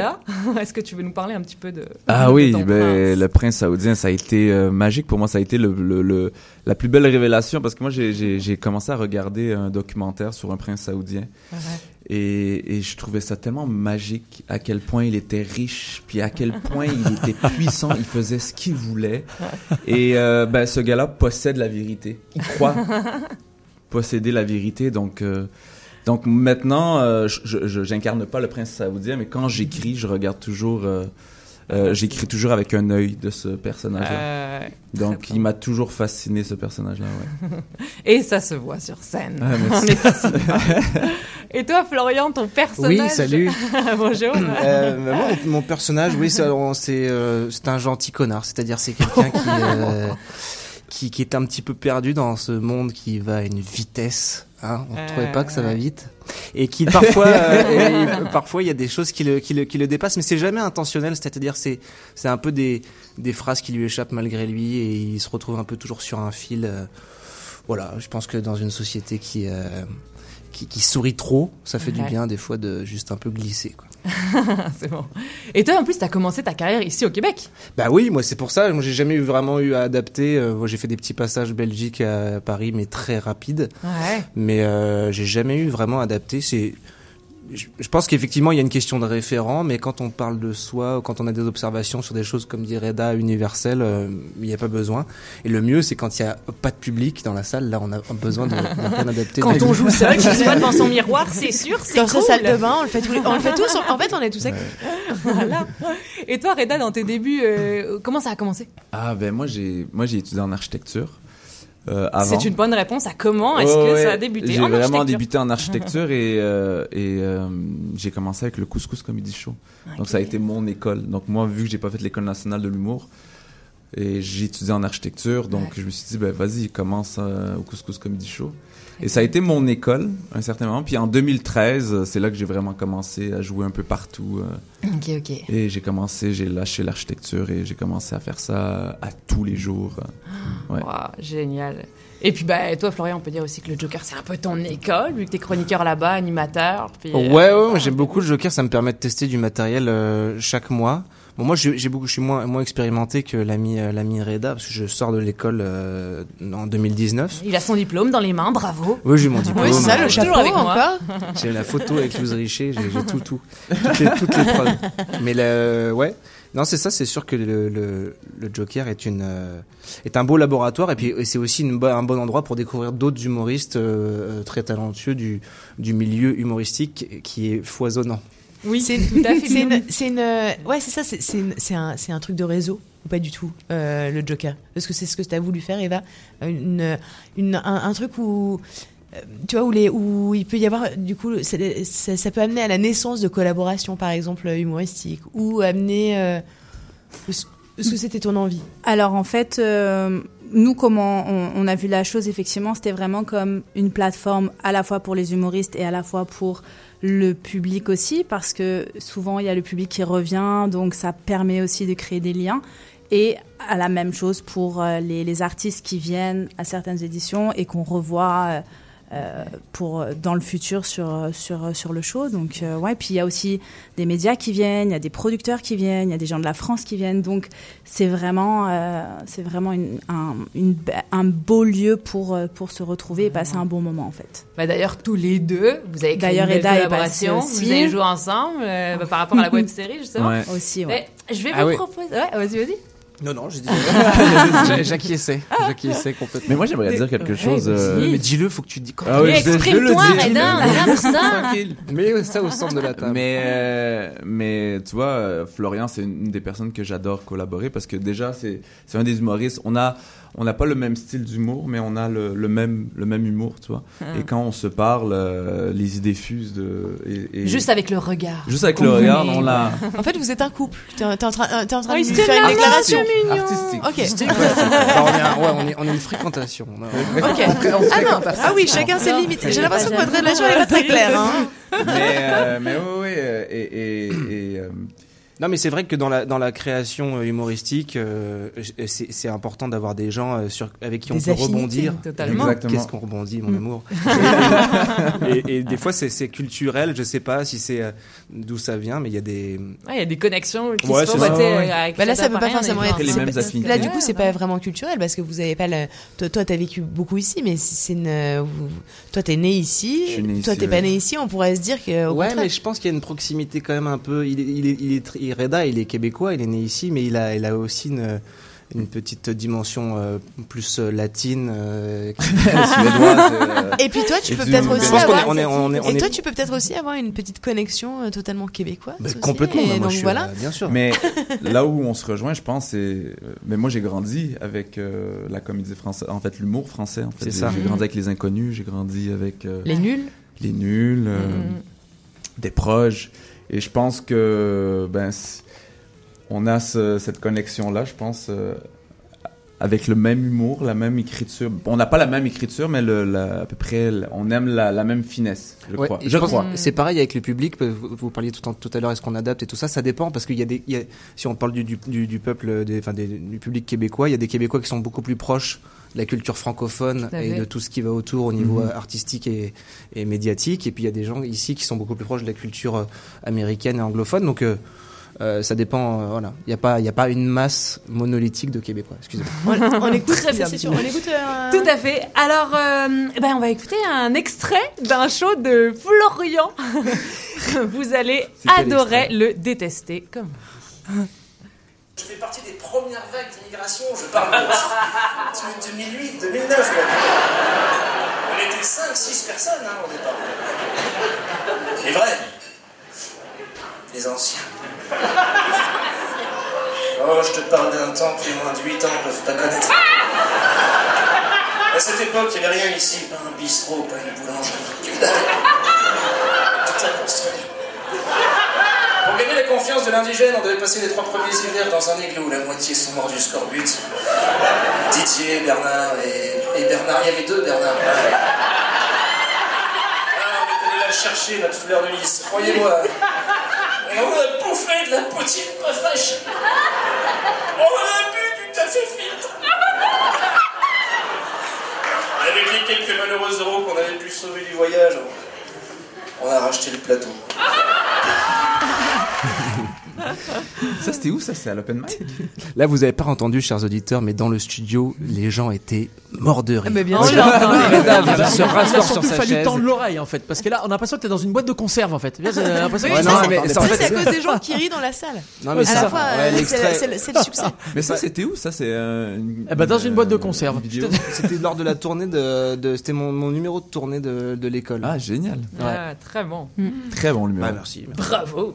Et puis on va écouter maintenant un autre extrait de Reda qui a lancé sa web série, ben, tout comme Florian, Bah sa web série bien que vous pouvez trouver sur Facebook avec son premier épisode sorti cette semaine, tout comme Reda également. Premier épisode de ta web série qui est sorti, qui est vraiment euh, très très drôle. euh. Mais c'est une vidéo, hein, ça se voit aussi. hein. Oui, c'est ben, justement allez sur la page de Reda Saoui Voilà. sur Facebook et donc vous allez voir euh, l'épisode au complet. Même chose pour Florian Brucker, page Facebook, l'épisode au complet. Oui, et je tiens à préciser rapidement que le, le- ma, ma petite web série, euh, bien, le deuxième épisode qui sort mardi, et il y a dedans Reda Saoui. Donc c'est complètement. C'est complètement fou. c'est dingue. C'est cohérent, c'est cohérent. Tout est lié. Mais oui, et, et Reda jouait le, le père euh, du futur bébé dans ma web série Quoi de C'est neuf. C'est fou, il est tellement demandé, c'est incroyable. On, écoute, on, on écoute l'extrait. Oui, c'est grave. Je veux dire, elle nous demande de détendre la cou. Je peux pas détendre quelque chose qui n'existe pas. Moi, j'avais compris. Je vais faire attention. Euh, J'ai une autre classe à donner, donc euh, je vais remettre la musique. On va continuer la cour. Ouais, mais c'est ça. c'est... je veux pas être pointilleux. Euh, euh, c'est c'est pas la cour, c'est le cours. Mais tu niaises-tu, là? Tu comprends qu'est-ce qu'elle veut dire? Oui, mais c'est juste que je peux pas feinter mon cerveau. Mais c'est quoi le rapport, là? Eh ben, le rapport, c'est que je peux pas mentir à mon cerveau. Elle dit la cour. Et ça, moi, ça me fait penser à la cour municipale. Et je sais pas si tu sais, mais un arabe en cour, c'est fucking stressant. Hey, sérieux, t'es pas bête, toi? J'ai une question pour vous. C'est quoi méditer? Méditer, c'est ce qu'on devrait être en train de faire présentement. OK, méditer, c'est de ne pas réfléchir. Et quand elle fait des fautes de français, ben moi je corrige dans ma tête. Et ça, c'est le contraire de ne pas réfléchir. Et, et, et, et en plus, on se fait vider le cerveau. On- pour nous insérer des erreurs de français évidentes dans notre cerveau, puis après ça, on va se mettre à mal parler le français, qui vont nous corriger. Des inconnus comme ça, c'est ouais, euh, on dit pas la vidéo, mais le vidéo. Euh, du coup, on dit la vidéo, en fait. Tu vois? Tu vois, man, ça commence déjà. Le vidéo qu'on dit. euh. Mais oui, ça se regarde. Ça, Normalement, ça se regarde, mais, mais merci. Alors le Joker, on y va où, quand, euh, comment? Alors, euh, le prochain show, c'est le 27 février. C'est au Théâtre Sainte-Catherine. Et au mois de février, euh, on rajoute quelqu'un d'autre dans l'équipe qui va être un DJ. Ok. Donc soirée complète. Merci Oui. beaucoup à tous. Merci à vous. Merci on à vous suit vous. évidemment et puis à très bientôt. Merci. Merci.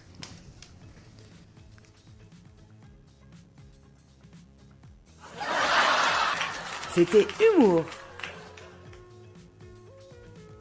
Ça fait envie, hein Mais oui, totalement. Totalement. On sait On- du coup quoi faire pour euh, les, les quelques prochaines euh, soirées. On a euh, ciné euh, avec, euh, euh, bah, avec euh, notre invité de Claude Demers. Et, Claude Demers. Et nous, nous avons euh, les soirées du Joker. Euh, on va repartir en musique Oui, on repart en musique avec des artistes qu'on adore évidemment. Euh, M va devrait pas tarder. On va avoir Junior également, euh, Michel Berger. Allez, tout ça c'est maintenant et c'est uniquement sur RMF. Votre drive home RMF, rentrez chez vous en passant par la France. L'instant branchouille, c'est tout de suite sur RMF.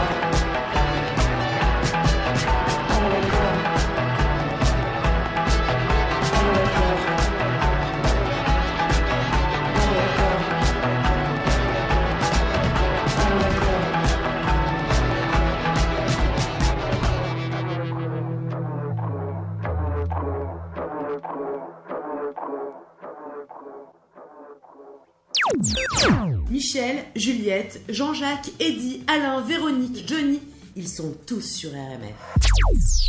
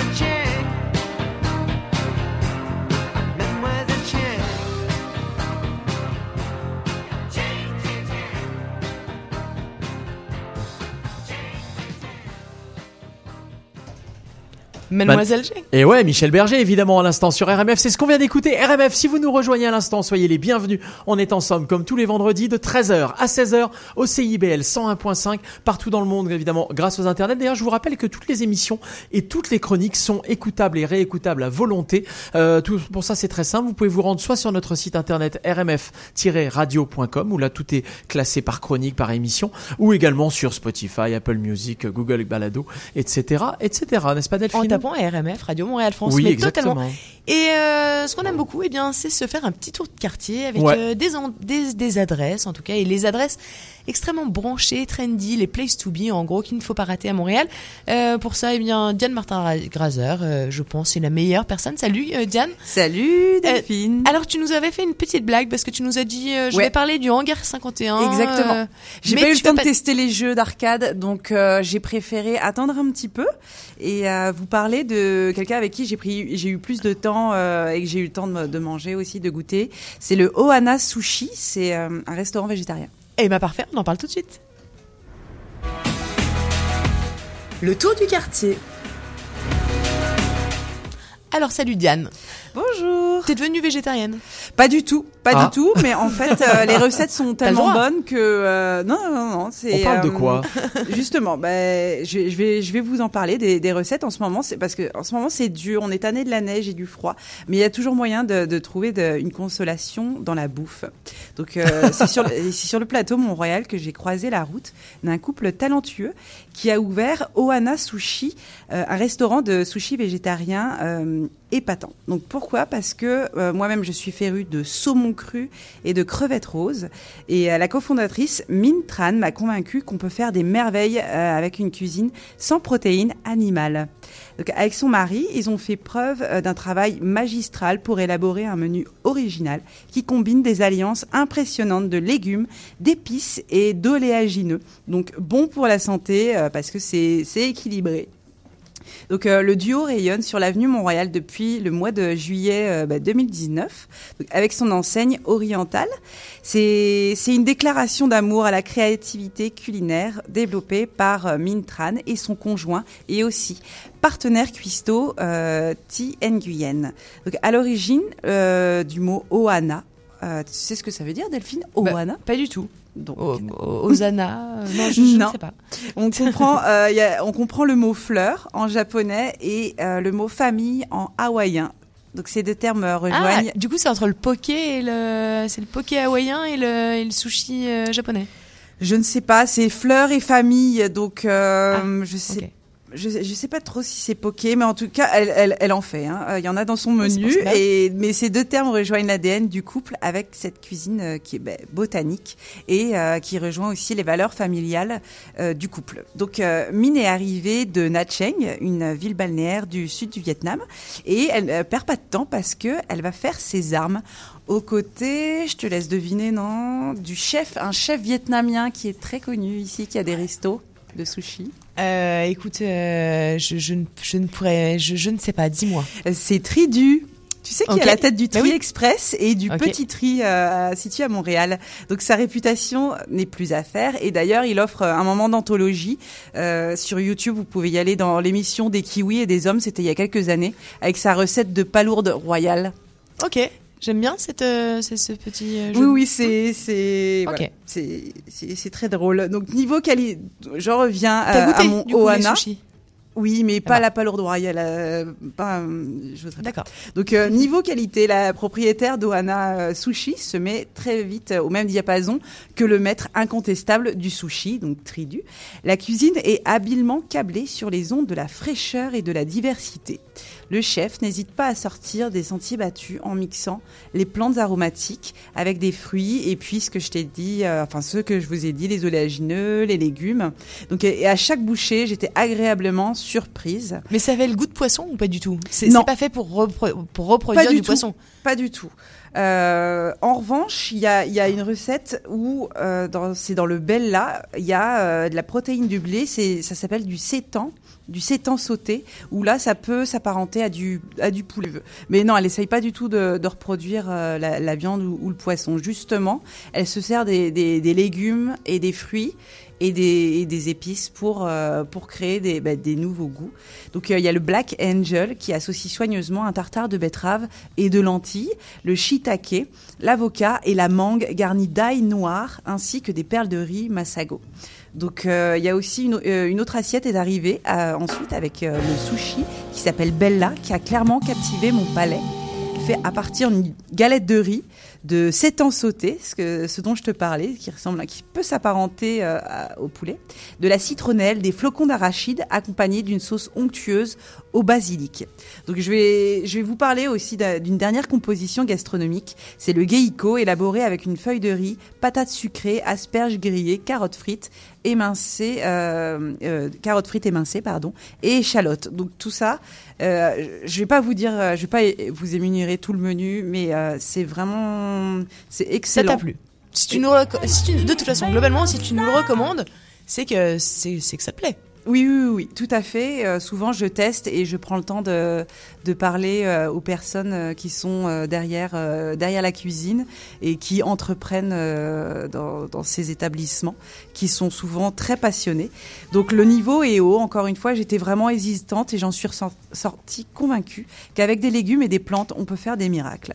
Donc, les saveurs qui se succèdent dans notre bouche restent une expérience sensuelle. Et là, je ne parle pas de plaisir de la chair, mais des plaisirs du goût, tout simplement, et de la vue, parce que les assiettes sont, sont très joliment présentées. Ok, et il y a un, c'est un- c'est pas un apporter votre vin, euh, il y, a- il y a tout ce qu'il faut sur place. On, on boit du saké, du. euh, oui. Ok, et ben impeccable. Merci beaucoup. Merci Delphine. Au revoir Julien. C'était le tour du quartier.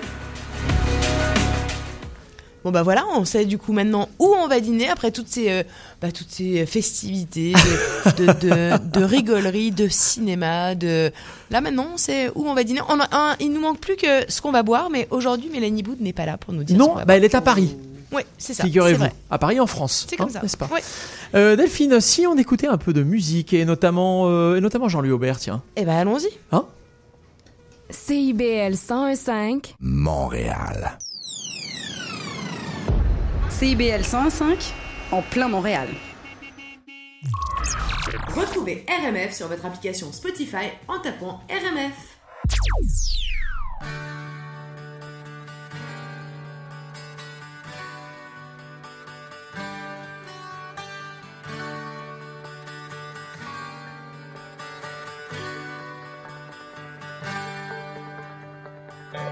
Puisque les dauphins sont des rois,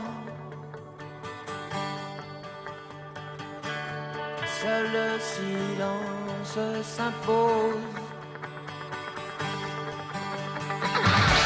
Puisqu'il revient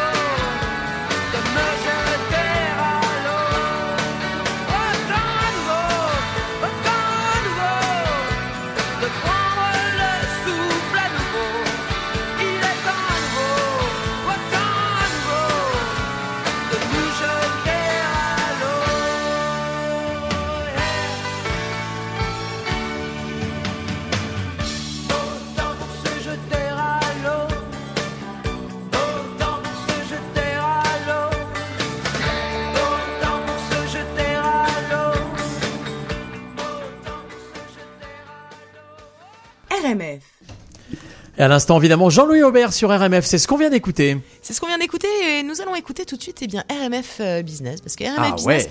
c'est donner euh, la parole à des entrepreneurs qui font euh, bah, des choses ici à Montréal, qui nous convainquent, qui euh, qui ont des euh, qui, qui envisagent en tout cas le business extrêmement différemment. Évidemment, c'est bientôt la Saint-Valentin. Hein. Euh, c'est vrai, ça c'est n'a vendredi prochain. C'est vendredi prochain. Comme je sais très bien qu'on en a certains qui vont se dire oh là là, j'ai jamais d'idée, qu'est-ce que c'est que ce truc? Je trouve que mêler RMF Business et euh, bah, le, le- ce calendrier, Oui. euh, c'est absolument parfait. Ah ouais Euh, ouais, c'est absolument parfait parce que vous allez voir, on va parler fragrance, on va parler. euh, en, en fait, on va pas parler de produits commerciaux, on va parler de d'expérience plutôt, d'expérience olfactive, de création et d'inspiration. D'accord. On va parler euh, de produits d'exception, mais également euh, bah, de- d'ateliers, de création sur mesure.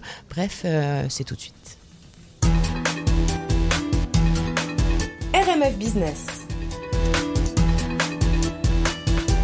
Bonjour Ruby Brown. Bonjour. On est absolument ravis de te recevoir sur RMF. Euh, alors je vais te décrire un peu.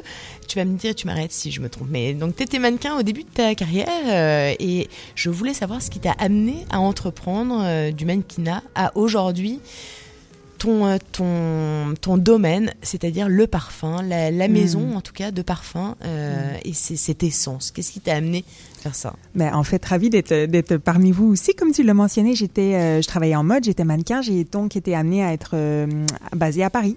Et c'est vraiment en France que mon amour pour la parfumerie s'est cultivé. Et euh, je dirais que le, le moment euh, AA, le AA moment, le, le déclic, c'est vraiment fait lors euh, d'une visite à Grasse, Grasse qui est la capitale du parfum. Ouais. hein.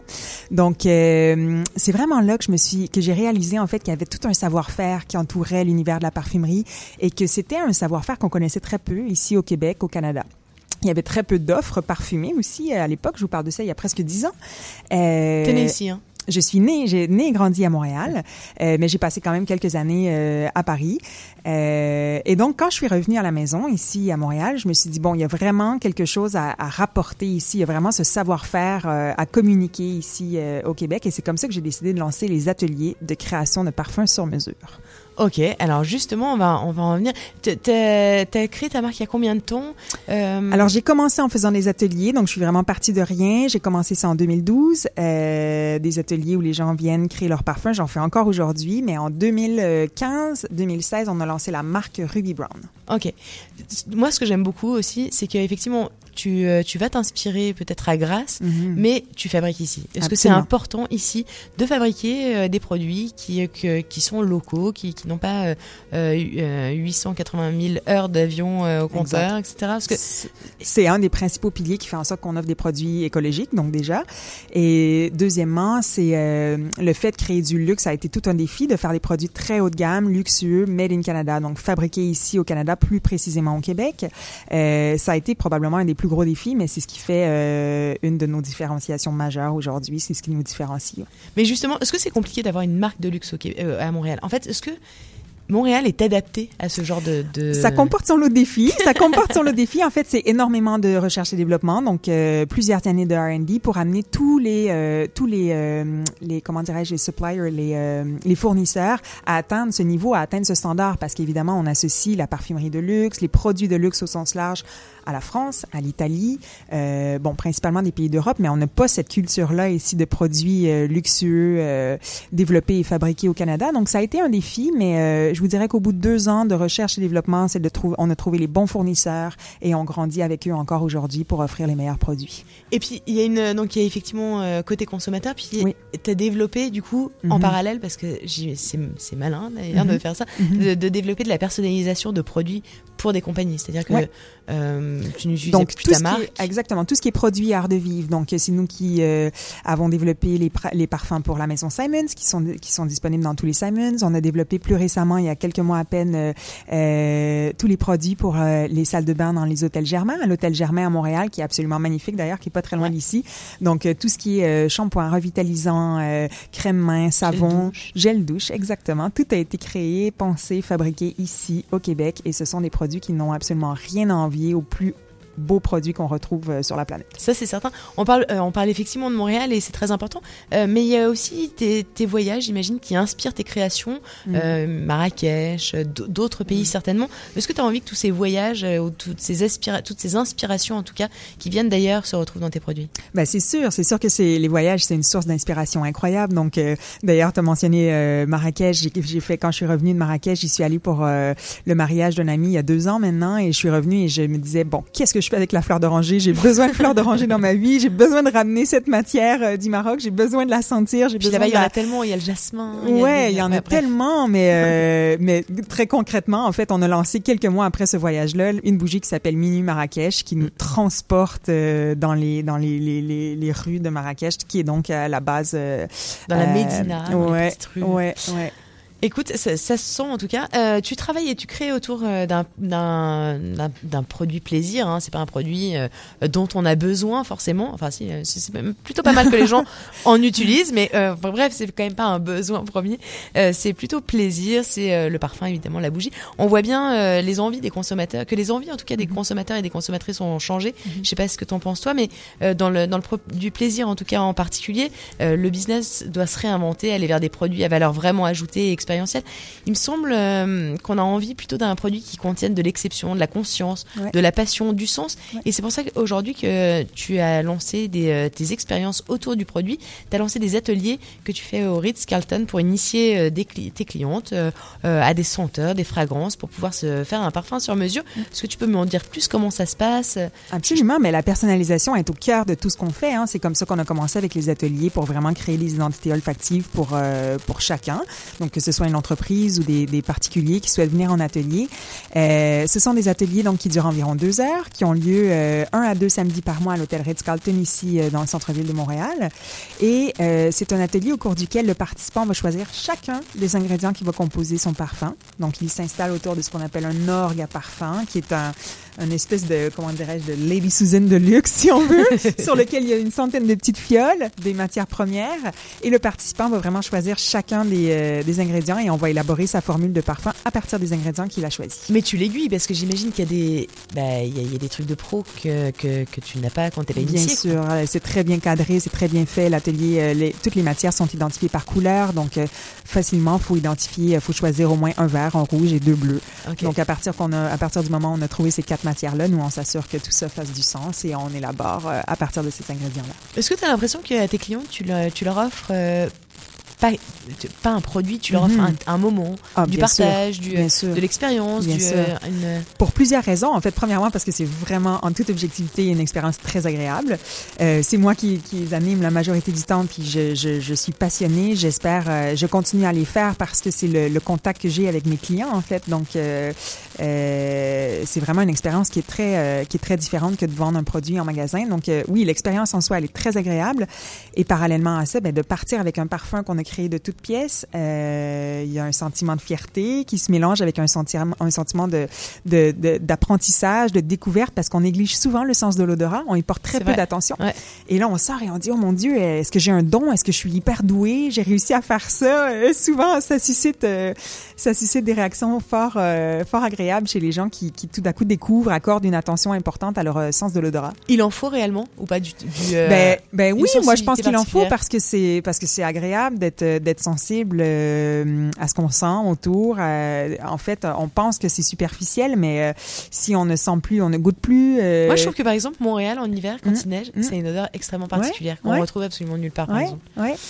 Euh, j'ai- J'aimerais bien me souvenir, euh, je, je sais pas, euh, quand je serai vieille, de, de cette Cette espèce odeur d'odeur un peu aérienne, Ouais. euh. Mais je ne serai jamais vieille. Je, je te vois, je te vois rigoler, euh, Julien. Je, je Oh non, non, non, du- non. du tout Mais non, mais non.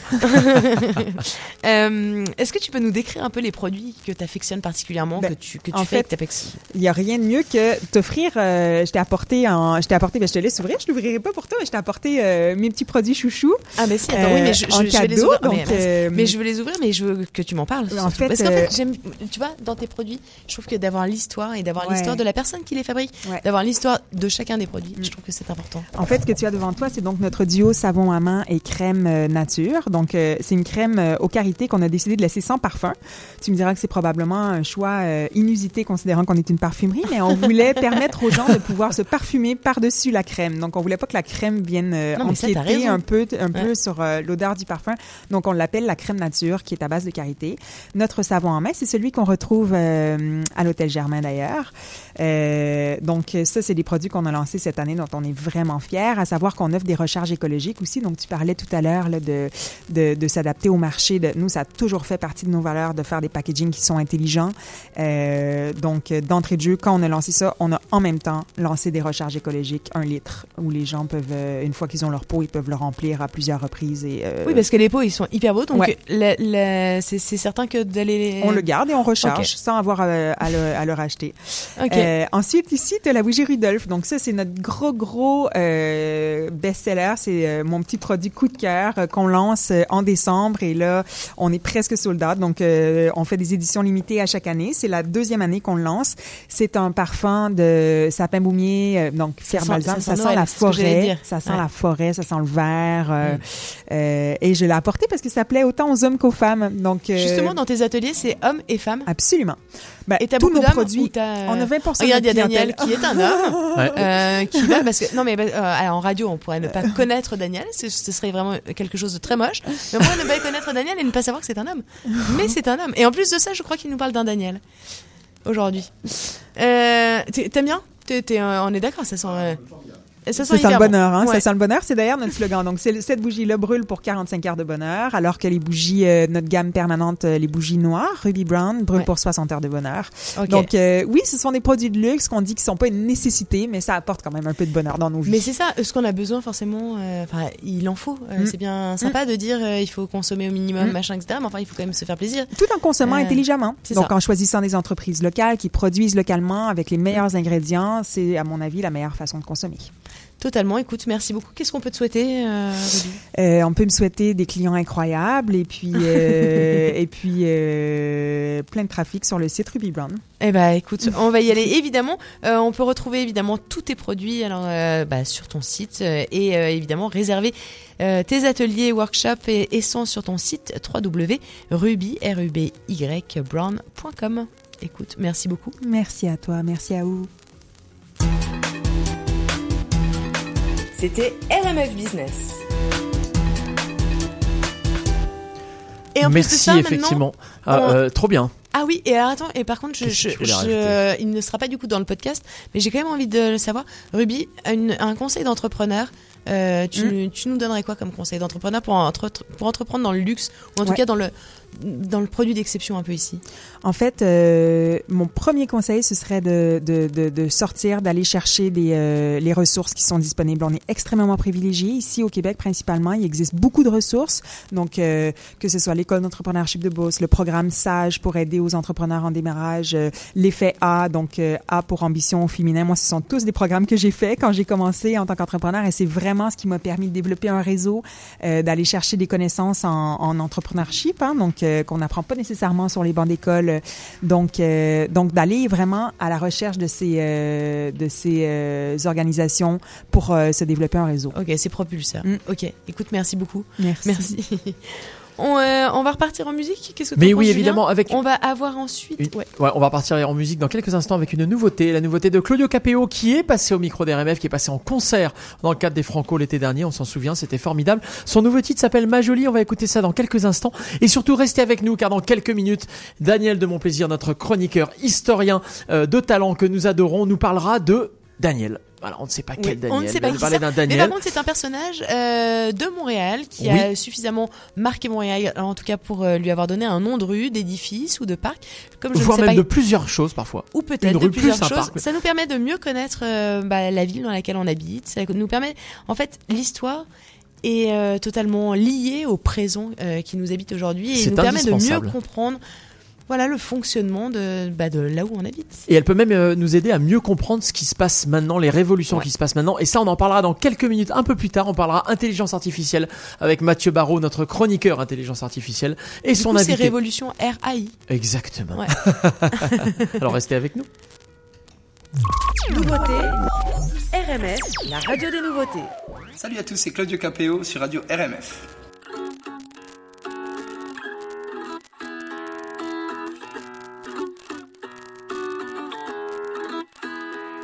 Petite fille a les yeux mouillés ce matin.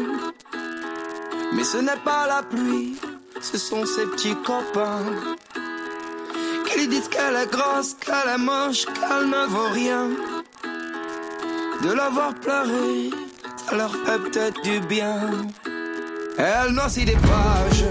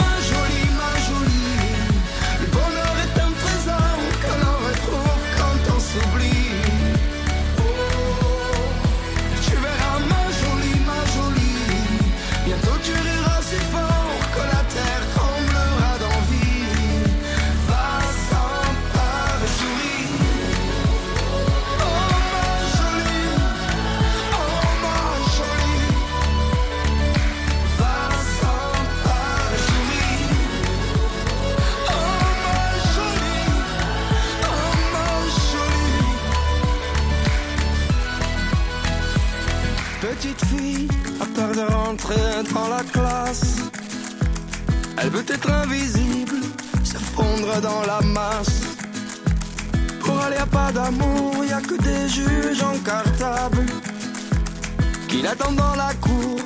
De quoi est-elle coupable? Elle prend sa guitare pour s'évader un peu, se fait des histoires. Le prince merveilleux dessine des mirages avec ses yeux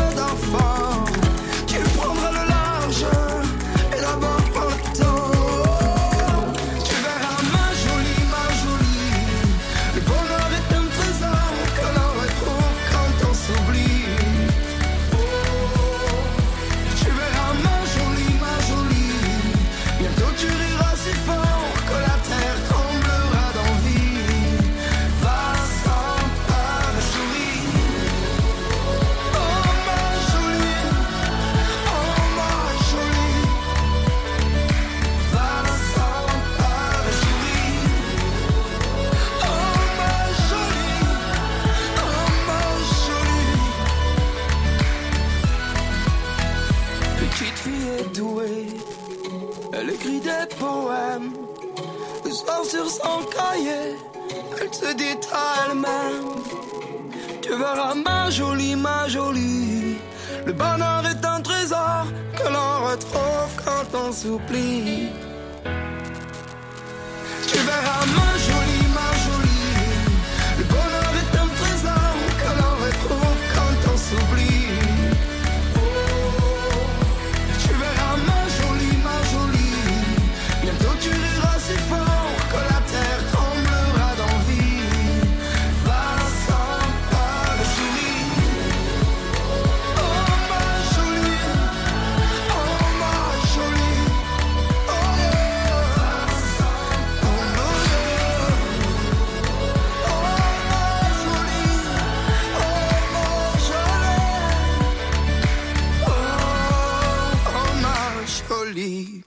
Claudio Capéo, nouveauté à l'instant. Ma jolie, c'est ce qu'on vient d'écouter sur RMF. Ma jolie, alors là, je ne vois vraiment pas comment je peux pas, pas faire une, une, bah, une transition tout à fait pourrie parce que en fait, euh, maintenant c'est au tour de, bah, de, de Daniel dans mon plaisir de nous parler de l'histoire. Je le vois, il est circonspect, Si, hein. bah, il- l'histoire, l'histoire est jolie.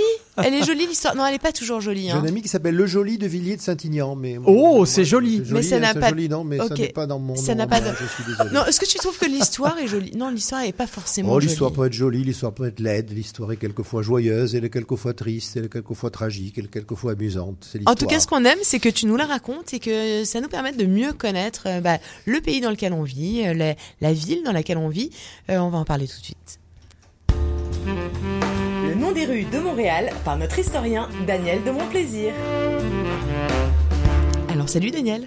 Salut. Nous allons parler donc de quelle rue aujourd'hui? De quel Alors, personnage qui a marqué? Ouais. Comme vous l'avez déjà un petit peu annoncé, il s'agit d'un Daniel. Ouais. Ah. Mais j'ai pas encore ma rue, hein, je suis désolé. euh, voilà. Bah, et puis, Donc, je- je t'en prends pas, t'en prends pas le chemin. hein, à Je force de dire à- Valérie Plante qu'il faudrait qu'elle renomme ses, Oui, euh, souvent, j'ai su. ses- noms de rue. voilà. Donc, en, en euh, général, tu on- mets pas toutes les choses de ton côté. Et puis on a rarement scène rue de son vivant, c'est arrivé à certains, mais c'est quand même assez rare. C'est arrivé à Victor Hugo plusieurs fois. Par exemple, oui, donc je vais vous parler d'un Daniel, qui n'est pas Daniel de mon plaisir, mais il a son parc, il a sa rue, il a une école, il a un centre scolaire également, c'est Daniel Johnson.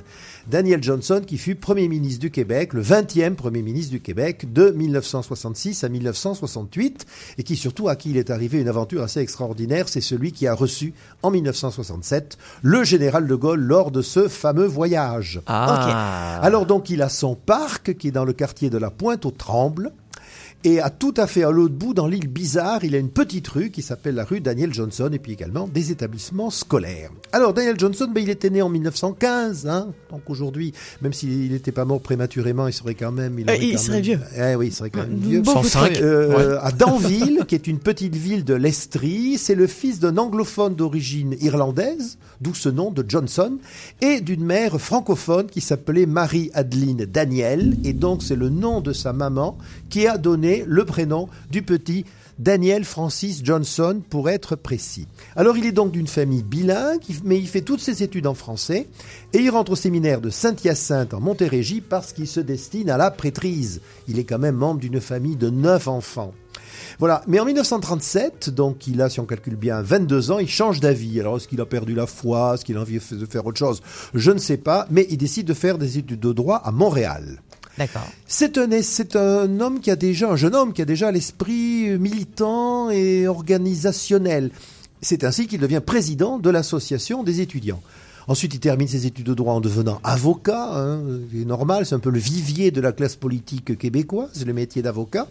Et il se met en association avec un cabinet d'affaires qui marche fort bien d'ailleurs. Et un de ses associés, qui s'appelle Jonathan Robinson, est député déjà de Brome à l'Assemblée du, Québec. Et, il encourage Daniel à prendre une circonscription. Et donc Daniel profite d'une élection partielle en 1946, un député qui meurt, et il devient député de Bagot, aujourd'hui à Montérégie, c'est un comté qui n'existe plus, sous l'étiquette du parti qui s'appelait à l'époque l'Union nationale. L'Union nationale est un parti plutôt conservateur hein, euh, à l'époque et qui est resté au pouvoir au Québec sans interruption de 1944 à 1960. C'est ce qu'on a appelé l'ère de Maurice Duplessis. Alors Daniel Johnson, bah, il doit bien plaire à ses électeurs parce qu'il est réélu sans interruption jusqu'en 1966. En 1953, il vit un drame euh, dans des conditions un petit peu spéciales. Sa femme est assassinée par son amant, non pas l'amant de Daniel, mais l'amant de sa L'amant de sa femme, femme. parce que l'amant ne, euh, qu'elle ne voulait pas quitter son mari. Et l'amant le supportait très mal. Et Oui, c'est, mais l'amant euh, n'avait pas de fonction, euh, Alors- importante. Alors, là, voilà. alors, comme nous sommes à la euh, radio, je précise que l'amant de Madame Johnson, c'était un journaliste de Radio-Canada. D'accord. Alors Johnson, lui, veut démissionner parce que ça fait vraiment scandale en 1953, mais Maurice Duplessis refuse sa démission et Maurice Duplessis, qui est un homme très autoritaire, parvient à un peu étouffer l'affaire dans les journaux. Bon, donc ça ne nuit pas à la carrière de Daniel Johnson, qui en 1958 devient, vous allez voir, c'est très important, ministre des Ressources hydrauliques du Québec. Et oui, c'est donc à lui que nous devons en grande partie ce ce remarquable équipement hydroélectrique qui fait justement l'orgueil du Québec. En On, 1961, on lui doit pas les lacs. Voilà. J'ai eu peur que tu me Et disais on lui doit les lacs. là, on lui doit je- les lacs ni les rivières, mais on lui doit les barrages. Et en 1961, il devient chef de l'Union nationale, mais alors à ce moment-là, il est dans l'opposition car ce sont les libéraux de Jean Lesage qui ont gagné les élections. En 1964, il fait un voyage en France et qui rencontre-t-il? Le général de Gaulle qui fascine absolument Daniel Johnson. En 1965, il sort un livre qui a fait beaucoup de bruit, qui s'appelait Égalité ou indépendance. Il réclame dans ce livre une meilleure place pour le Québec à l'intérieur de la Confédération, l'indépendance n'étant pas un objectif pour lui, mais une menace vis-à-vis du reste du Canada si on ne reconnaît pas davantage la personnalité du Québec. En 1966, il a le bonheur de gagner les élections, un peu par surprise, hein, c'était pas l'Union nationale qu'on attendait, avec le slogan Québec d'abord, et il devient Premier ministre. En 1967, donc je l'ai dit, mais c'est le grand moment de sa vie, il reçoit le général de Gaulle et son vivre le Québec libre. Euh, de Gaulle, dans son discours de Montréal, parle d'ailleurs de son ami Johnson. C'était rare hein, que le général de Gaulle qualifie quelqu'un d'un ami. Et se tournant, mais hors micro, vers Maurice Couve de Murville, son ministre des Affaires étrangères, parlant de Johnson, de Gaulle dit celui-là, il aurait mérité de s'appeler la fleur. Voilà. En 1968, donc voilà, il ne semble pas avoir eu beaucoup d'influence euh, dans le coup d'éclat du général de Gaulle, mais en tout cas, lui, pour sa propre politique, il est assez satisfait euh, de ce qu'a fait le général de Gaulle. L'année d'après, il va visiter le chantier du barrage Manic 5, qui est sur la côte nord du Québec, qui existe toujours. C'est même le plus grand barrage du monde, selon la technique des voûtes multiples. Alors, on m'en demandez pas davantage. Oh, sur la bah attends. La technique des voûtes multiples, c'est une technique de barrage hydroélectrique. Pourtant, on aimerait vraiment en savoir plus. voilà, alors qui paraît-il est assez difficile, difficile à maîtriser, euh, mais il est, il est à visiter ce voyage, ce ba- barrage. hein. Il est vraiment très très impressionnant. Et alors, alors qu'il visite le chantier du barrage, ce brave Daniel Johnson, eh ben, il est victime d'une crise cardiaque le 26 septembre 1968, dont il meurt sur le chantier. Ah, de voilà. Et le chantier est achevé en 1969, un an après, et le barrage, depuis, porte le nom. Là aussi, voilà, il y a un barrage, Daniel Johnson. Alors, ses fils font aussi un peu de, de la politique. hein. Euh, Il y a eu Pierre-Marc Johnson, qui était Premier ministre euh, Parti québécois du Québec pendant trois mois en 1985, et Daniel, euh, Daniel Junior, qui lui est du Parti libéral. hein. Les deux fils se sont euh, divisés, et lui qui a été Premier ministre pendant neuf mois en 1994. Donc, des Premiers ministres un petit peu éphémères. Ils sont toujours en vie, donc, et comme moi, ils n'ont pas de nom de rue qui porte encore. Non, il n'y a que la rue Daniel Johnson Senior. Alors, je termine juste sur quelque chose qu'en 1910, en 2017, donc tout récemment, un journaliste a, a lancé une rumeur selon laquelle Johnson ne serait pas mort de mort naturelle, mais que sa crise été cardiaque aurait été provoquée par un verre de vin empoisonné. Comme Johnson a eu sa crise euh, cardiaque le matin, je vois mal, je le vois mal prenant un verre de vin au petit déjeuner. Donc c'était un verre de vin qu'il aurait pris la veille au soir et qui aurait été empoisonné pour provoquer une crise cardiaque. Ça me paraît hautement peu probable, d'autant qu'il avait déjà eu un accident cardiaque en 1965. Donc la thèse de l'assassinat est hautement peu probable, mais certains complotistes s'amusent à la faire courir alors. Ok. Voilà. Ok. Écoute, merci beaucoup. C'était Les Noms des rues de Montréal par Daniel de Mon Plaisir. Merci le, le verre au Daniel. petit-déj, euh, le Ah verre non, vin. c'est un peu chaud. Il hein, n'était le- pas spécialement alcoolique, hein, Daniel Johnson. ok. Alors, le vin au petit-déj, c'est un peu hard. En tout cas, merci beaucoup, Daniel. Nous avons une fois de plus appris des choses Ouais. ensemble. Daniel Johnson, évidemment, personnage important de l'histoire, euh, ici, de l'histoire contemporaine du Québec. On est évidemment ravis d'avoir partagé ça avec toi. On se retrouvera la semaine prochaine. On reparlera histoire. Un autre personnage euh, probablement illustre qui a donné son nom à une rue, à un parc, à différentes, euh, différentes institutions euh, du Grand Montréal.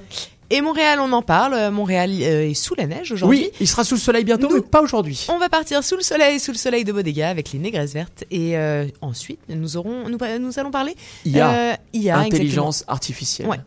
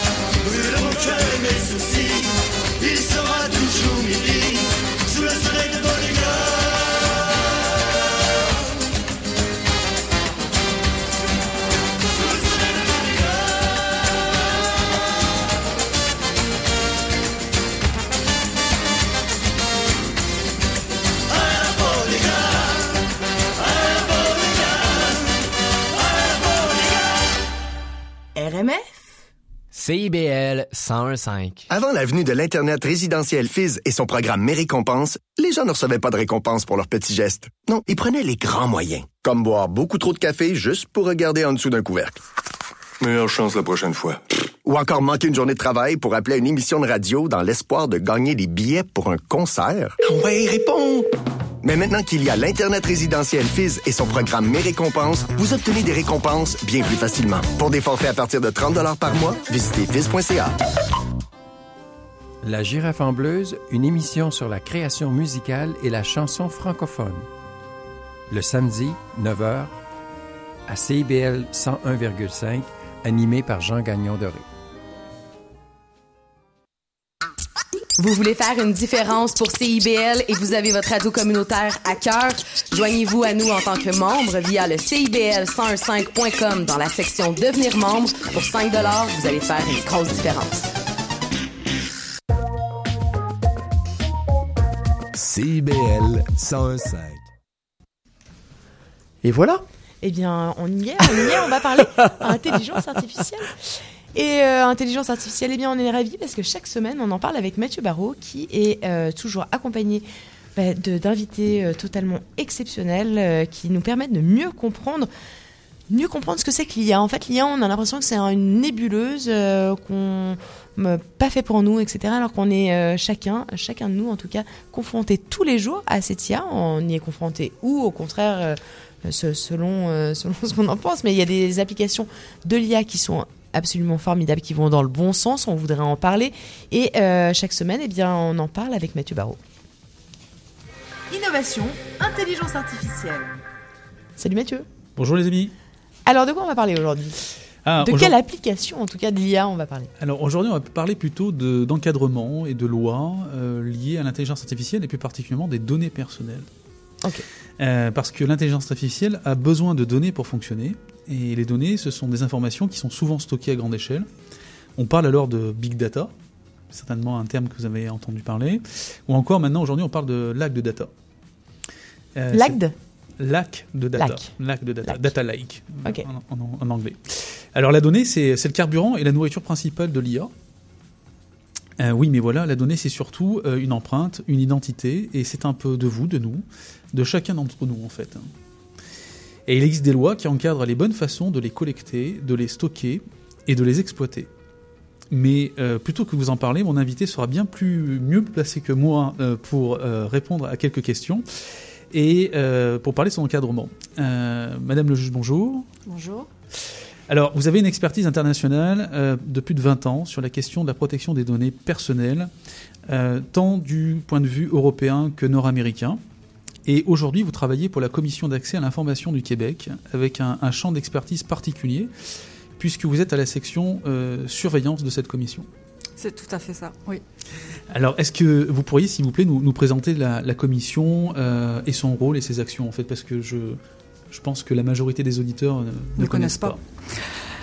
En fait, la commission, ça va faire. Et c'est bizarre que les, les auditeurs ne le connaissent pas parce que ça fait 40 ans que la commission existe. Ça fait 40 ans que la loi sur euh, la protection des renseignements personnels. Quoi, pas la loi sur la protection des renseignements personnels, on baisse le micro, donc ça fait tout drôle. Mais en fait, la loi sur l'accès aux documents des organismes publics et sur la protection des renseignements personnels donc dans, le secteur, dans le secteur public existe depuis 1982.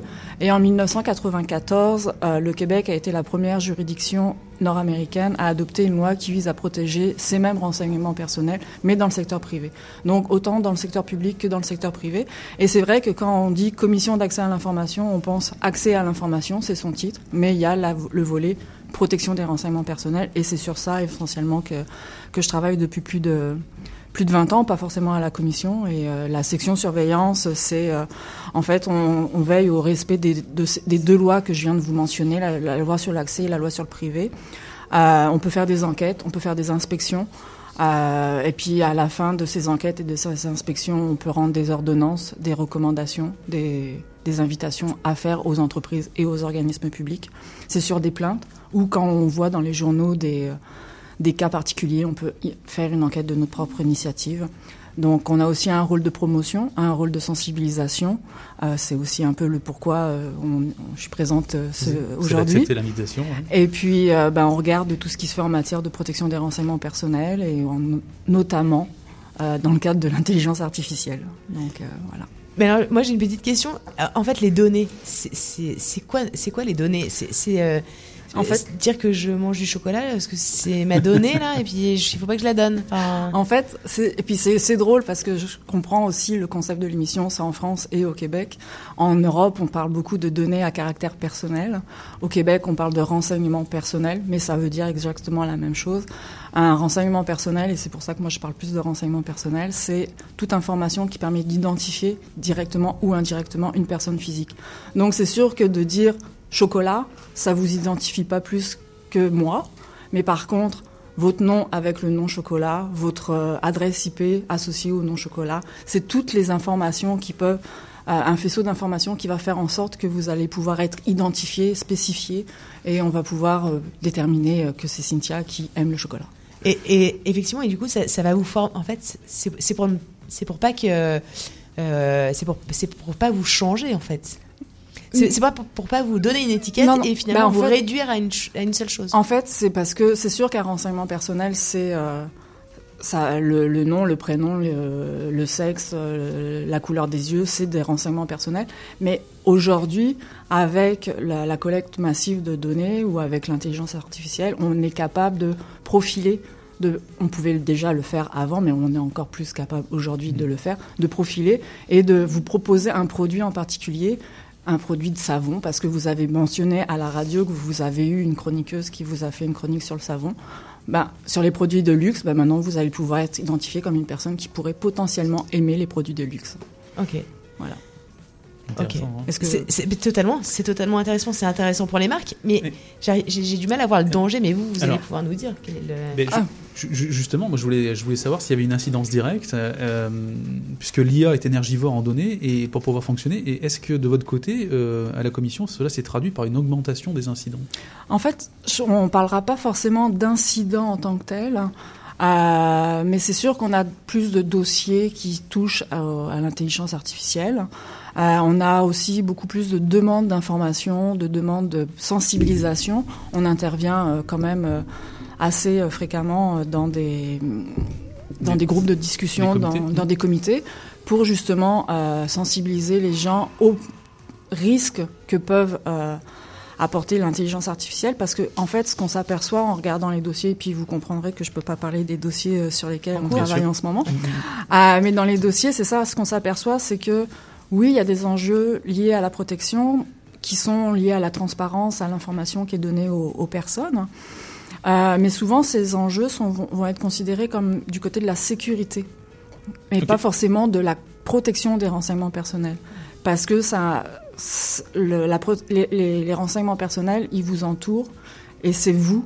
Et euh, on peut se dire non, c'est pas grave, ça ça porte pas atteinte à ma vie privée ou ça porte pas atteinte à mes renseignements, mais ça peut à force avoir un impact. Et il y a eu dernièrement des des cas qui font en sorte que euh, peut euh, avoir quelques préoccupations par rapport à l'encadrement qui est fait de nos renseignements personnels et comment comment les entreprises ou comment les organismes publics protègent au niveau de la sécurité. C'est un fait, interne, externe, mais on peut se, on peut se questionner quand même, oui.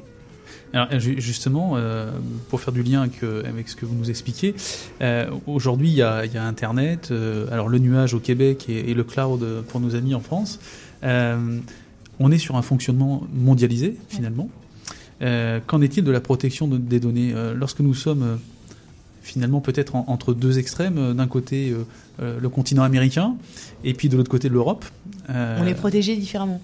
Totalement. En fait, c'est- pas forcément qu'on est protégé différemment. C'est que c'est sûr que chaque, euh, même si j'aime pas forcément dire chaque continent, parce que l'Europe, oui, c'est un continent, mais ça regroupe plusieurs pays. Même s'il y a le RGPD qui a été euh, adopté maintenant bientôt il y a deux ans, quoi, qui est rentré totalement en vigueur maintenant il y a deux ans. Mais euh, chaque, euh, le Québec, le Canada, les États-Unis, l'Europe, on a notre spécificité. Chaque euh, pays a sa propre spécificité culturelle et Bien législative. Bien. On n'a pas la même façon de créer les lois ou de les, de les, de les former. Mais par rapport à la question, si on revient sur l'internationalisation et euh, le, les flux transfrontières, comme on appelle en Europe, euh, ça, ça pose des questions de savoir est-ce que le simple fait d'envoyer mes données à l'extérieur du pays dans lequel je vis, la protection va être est essentiellement la même ou pas, ne va pas être la même? Après, c'est la question de savoir comment on l'appelle. Est-ce qu'elle est équivalente, similaire ou adéquate Ça, c'est selon les législations. Euh, mais en tant qu'au Québec, autant les entreprises publiques, quoi, les, organismes publics, excusez, que les entreprises, quand ils vont transférer ces informations à l'extérieur ou qu'ils vont demander à un hébergeur de d'héberger leurs données, euh, ces données peuvent être à l'extérieur du Québec. Ça ne veut pas dire que parce qu'elles sont à l'extérieur du Québec, il faut avoir un autre niveau de protection que ce qu'il pourrait y avoir au Québec si elles demeuraient au Québec Mm. ou si elles demeuraient au Canada. Le- il faut, il faut s'assurer de la protection qui va être euh, communiquée. euh, Mais, mais je crois qu'il y a une particularité aussi pour les entreprises qui commercent ou euh, qui travaillent en lien avec l'Europe. Euh, En fait, le RGPD va avoir un impact. euh, on s'entend que je m'intéresse fortement aux questions qui se passent en Europe, mais je voudrais pas usurper le, le travail de tout avocat qui, euh, qui est spécialisé en ou même d'un travail d'un avocat euh, européen. Je voudrais pas usu- usurper la, la- la fonction, mais oui, le, le RGPD a des, un impact au Canada, en, au Québec. Ouais. Euh, à partir du moment où ça peut toucher une personne, une entreprise québécoise qui ferait affaire ou qui aurait euh, des des intérêts. des intérêts ou qui euh, aurait un site qui, qui pourrait être accessible en Europe à partir du moment où une personne en Europe, peu importe qu'elle soit européenne ou pas européenne, a accès à ce site, il pourrait y avoir un impact, mais c'est selon le. Je peux pas euh, me Bien dire sûr. si impact ou pas, c'est selon le. Elle est censée respecter la loi européenne en fait. Il faut qu'elle la considère. Mais est-ce qu'on peut, se poser la question de se dire euh, est-ce, euh, euh, est-ce qu'il faudrait une législation mondiale? Mais ça veut dire que tous les pays mettent. euh, En fait, c'est une très très bonne question parce que c'est vrai qu'il y a, y a une tendance, il y a quand même une forte tendance euh, à euh, une uniformisation, même si j'aime pas du tout le terme. Mais il faut quand même penser que tout ce qui est protection des renseignements personnels, ça existe depuis le siècle dernier. Euh, donc euh, les premières lois euh, avec les lignes directrices de l'OCDE ou le- la Convention 108 euh, de- du Conseil de l'Europe, c'est dans les années 80 et ça a créé des principes généraux qui sont applicables de façon générale et chaque loi les a intégrés. dans les lois de protection, il n'y en a pas dans tous les pays, mais les lois de protection ont intégré les principes généraux. Après, comme je disais, chaque pays a sa spécificité. Euh, Est-ce que euh, la portabilité qui se trouve dans euh, le RGPD peut être transposée au Québec? Est-ce que le droit à l'oubli peut être transposé au Québec ou au Canada ou aux États-Unis?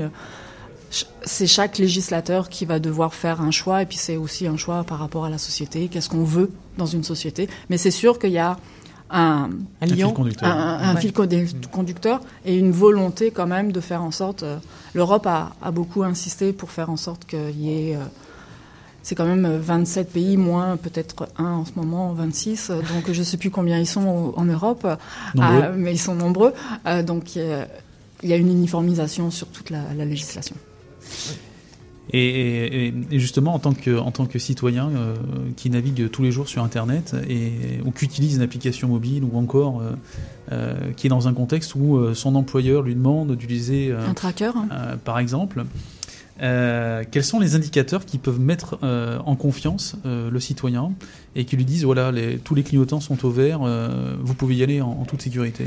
Bah, c'est sûr qu'une des choses les plus, euh, les plus importantes en tant que citoyen, c'est euh, de regarder euh, l'information qui lui est communiquée. euh, quand, quand votre employeur, si on revient sur l'idée Oui. euh, de l'employeur, si votre employeur vous demande de mettre un GPS dans votre voiture, euh, posez-lui toutes les questions à savoir est-ce que le GPS va être euh, activé 24-24 Est-ce que en dehors de vos heures de travail, euh, il va être capable de savoir que vous allez à telle salle de sport et puis qu'après vous êtes allé manger une poutine? Ah, parce que euh, vous Ça va allez vers- ensemble. ça va très bien ensemble. Donc, euh, mais c'est pour euh, affronter le froid Des québécois. sushis bio. ou des sushis bio. euh, c'est pour affronter. Donc, c'est sûr qu'il faut poser des questions. Et c'est de la responsabilité euh, des, des entreprises et des organismes publics d'informer. Euh, dans les lois, il y a des obligations d'information, euh, de transparence.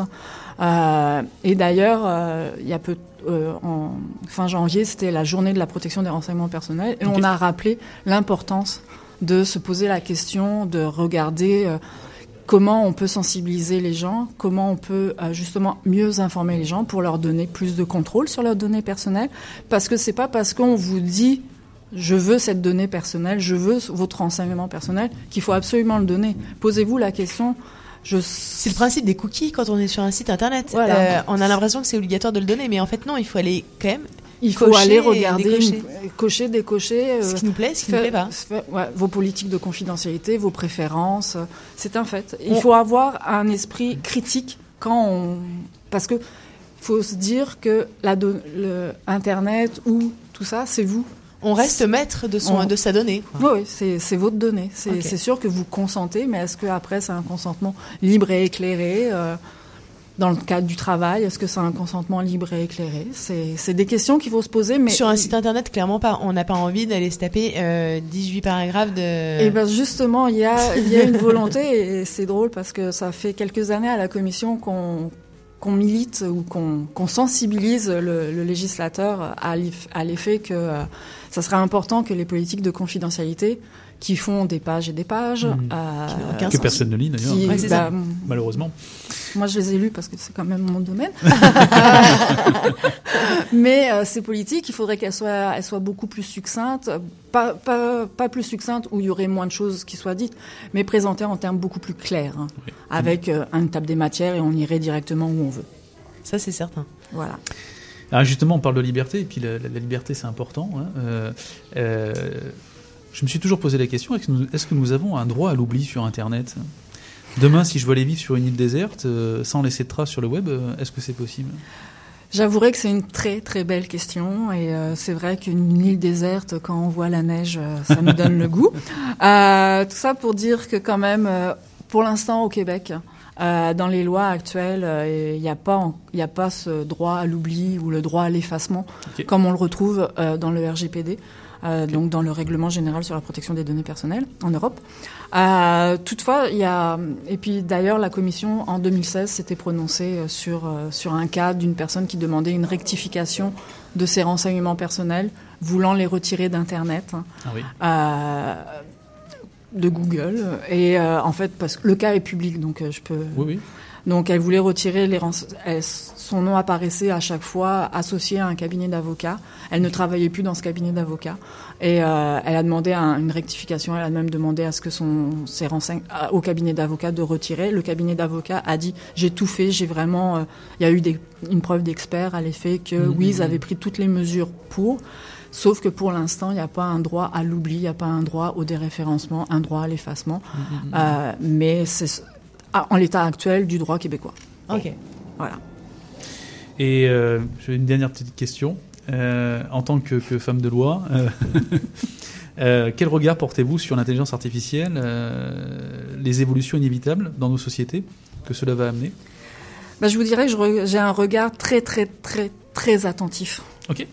Parce que euh, attentif aux différents documents, aux différents, je vais faire très très vite, si le temps file, vous me le dites, euh, autant aux documents et aux travaux qu'il peut y avoir euh, euh, par rapport à l'intelligence artificielle, mais aussi au fait que euh, il faut regarder tout ce qui se fait en matière de développement de systèmes d'information artificielle, parce qu'en fait, c'est pas tant l'outil qui est important, c'est le résultat. C'est qu'est-ce que ça, qu'est-ce que l'impact. c'est l'impact, le profilage, les décisions automatisées, ça peut avoir un impact sur un citoyen, ça peut avoir un impact sur un individu. Donc c'est important de regarder la collecte, l'utilisation, euh, le biais qu'il peut y avoir, les renseignements inférés qui peuvent être Mm. le stockage, la sécurité, la responsabilité et l'important de quand on met en place de tels de systèmes d'information, de mettre en place des, des PIA, donc euh, des, des évaluations de facteurs de, de vie privée. Et je sais que autant au fédéral que la commission d'accès, on a justement euh, euh, un, un document de consultation qui, est- qui, est- qui a été lancé pour justement voir euh, auprès de certaines personnes au Québec euh, pour savoir justement les impacts de l'intelligence artificielle et euh, les effets, comment il faudrait l'encadrer, quelle est la sécurité qu'il faudrait. euh, Parce qu'en réalité, qui est, euh, Le- qui est amené en fait à dire c'est bien, c'est pas bien. Enfin, ça c'est bien, ça ça va dans le bon sens et ça ça va pas dans le bon sens. Bah, c'est sûr qu'une entreprise ou un organisme public qui veut développer une, un système d'intelligence artificielle, il doit se poser la question, premièrement, est-ce que j'en ai réellement besoin? Quels sont les renseignements? Est-ce que pour développer ce système, au départ, il a besoin d'avoir vraiment des, un jeu de données euh, nominatif? Est-ce qu'il peut pas le faire avec d'autres jeux de données? Euh, et puis par la suite, avoir justement cette, euh, cette évaluation des facteurs d'impact, les, les conséquences qu'ils peuvent avoir sur, sur la vie de, de tout à chacun. Ok, très bien. Extraordinaire. Ouais, merci beaucoup. ouais. Merci infiniment, Madame le juge, de- d'avoir accepté notre invitation. Ben, merci à vous de m'avoir invité et euh, merci. Au plaisir. C'était Innovation, Intelligence Artificielle. Merci beaucoup, effectivement. Euh, c'est une fois de plus des sujets passionnants. Merci beaucoup. Merci beaucoup, Mathieu, euh, bah, de, nous, de nous partager tout ça toutes les semaines dans cette chronique IA, cette chronique au- auquel on tient beaucoup, n'est-ce pas, Delphine? Mais totalement. Euh, Delphine Eh bien, C'est il est l'heure de nous 15h53, c'est l'heure de nous quitter, exactement. Je vois que On- Willy est déjà là. Mais et on Willy est, arrivé dans de le studio. le micro à Willy Salut, et son Willy. équipe euh, pour une. bah, pour une- Salut, salut, salut tout le monde, comment vous allez? Ça va Bah, bien? écoute, on est bien, on Mais est ça bien. va super bien. Deux, trois petits flocons dehors, on est impeccable. On est comme il faut. Le temps de vous remercier, évidemment. RMF, c'est tous les vendredis de 13h à 16h. Je vous le rappelle, on est ravis de passer ces trois heures avec vous. Aujourd'hui, il s'est passé plein de choses et on a notamment eu Cécile qui nous a parlé interculturalité. Nous avons eu euh, l'interview de Bon Entendeur qui est au concert euh, ce soir à l'Olympia. Je vous le rappelle. vous le recommande. Oh là là, on, On vous sera, recommande. Il, reste quelques places. Je viens d'aller sur le site vérifier. N'hésitez pas. Euh, on a parlé voyage avec Anne Péloise qui nous a emmenés au Québec euh, pour le profiter de l'hiver évidemment. La calinothérapie, c'était le menu de Anne-Sophie Casper aujourd'hui. Autant vous dire que c'est tout un programme. On a ri avec Flore Fauchy et sa chronique humour et ses invités. On a eu également un réalisateur Claude Demers qui est venu nous présenter eh bien, son dernier chef-d'œuvre. Euh, courez le voir, c'est au cinéma Beaubien en ce moment. Et d'ailleurs, dimanche, il y aura une séance spéciale à 14h25 avec euh, le réalisateur lui-même qui sera là pour répondre à vos questions. Et ça s'appelle Une femme ma mère, on l'a vu, on vous le recommande. Exactement. Diane nous a emmené dans ses adresses branchées dont elle a le secret. Euh, nous avons parlé business avec Ruby Brown qui était l'invitée de Delphine dans la chronique du monde des affaires et elle nous a partagé un petit peu son expérience. Histoire évidemment. Daniel, Daniel qui nous a fait partager la, la vie et l'œuvre de Daniel Johnson, personnage ô combien important de l'histoire du Québec. Et à l'instant bien sûr l'intelligence artificielle. Merci à tous. Delphine, euh, bah, bon week-end à toi. hein. Eh Salut. ben oui, on se, on se retrouve la semaine prochaine avec oui, le plus grand avec grand plaisir. On se dit euh, bah, rendez-vous sur nos réseaux sociaux et rendez-vous également sur notre euh, avec euh, avec des données. Attention, on ne vous prend pas vos données. oui. Non, nous on en fait on ne saurait même pas quoi vraiment en faire de vos données. Donc vous pouvez y aller rmf-radio.com, www.rmf-radio.com pour aller écouter tous les balados. Et ben à plus. Ciao, bye bye.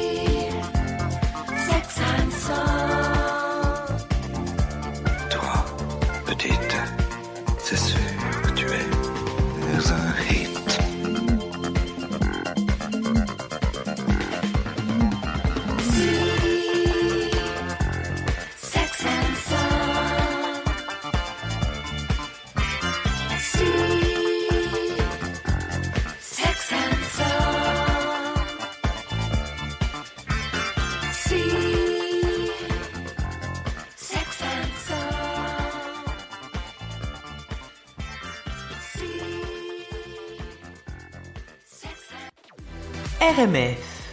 Salut, c'est Offenbach sur RMF. Salut à tous, c'est Grand Corps Malade sur RMF. Salut, c'est Eddie de Préto, vous êtes sur RMF. Hey, bonjour tout le monde, c'est Gilles Montagnier. Si, si, c'est vrai. hein.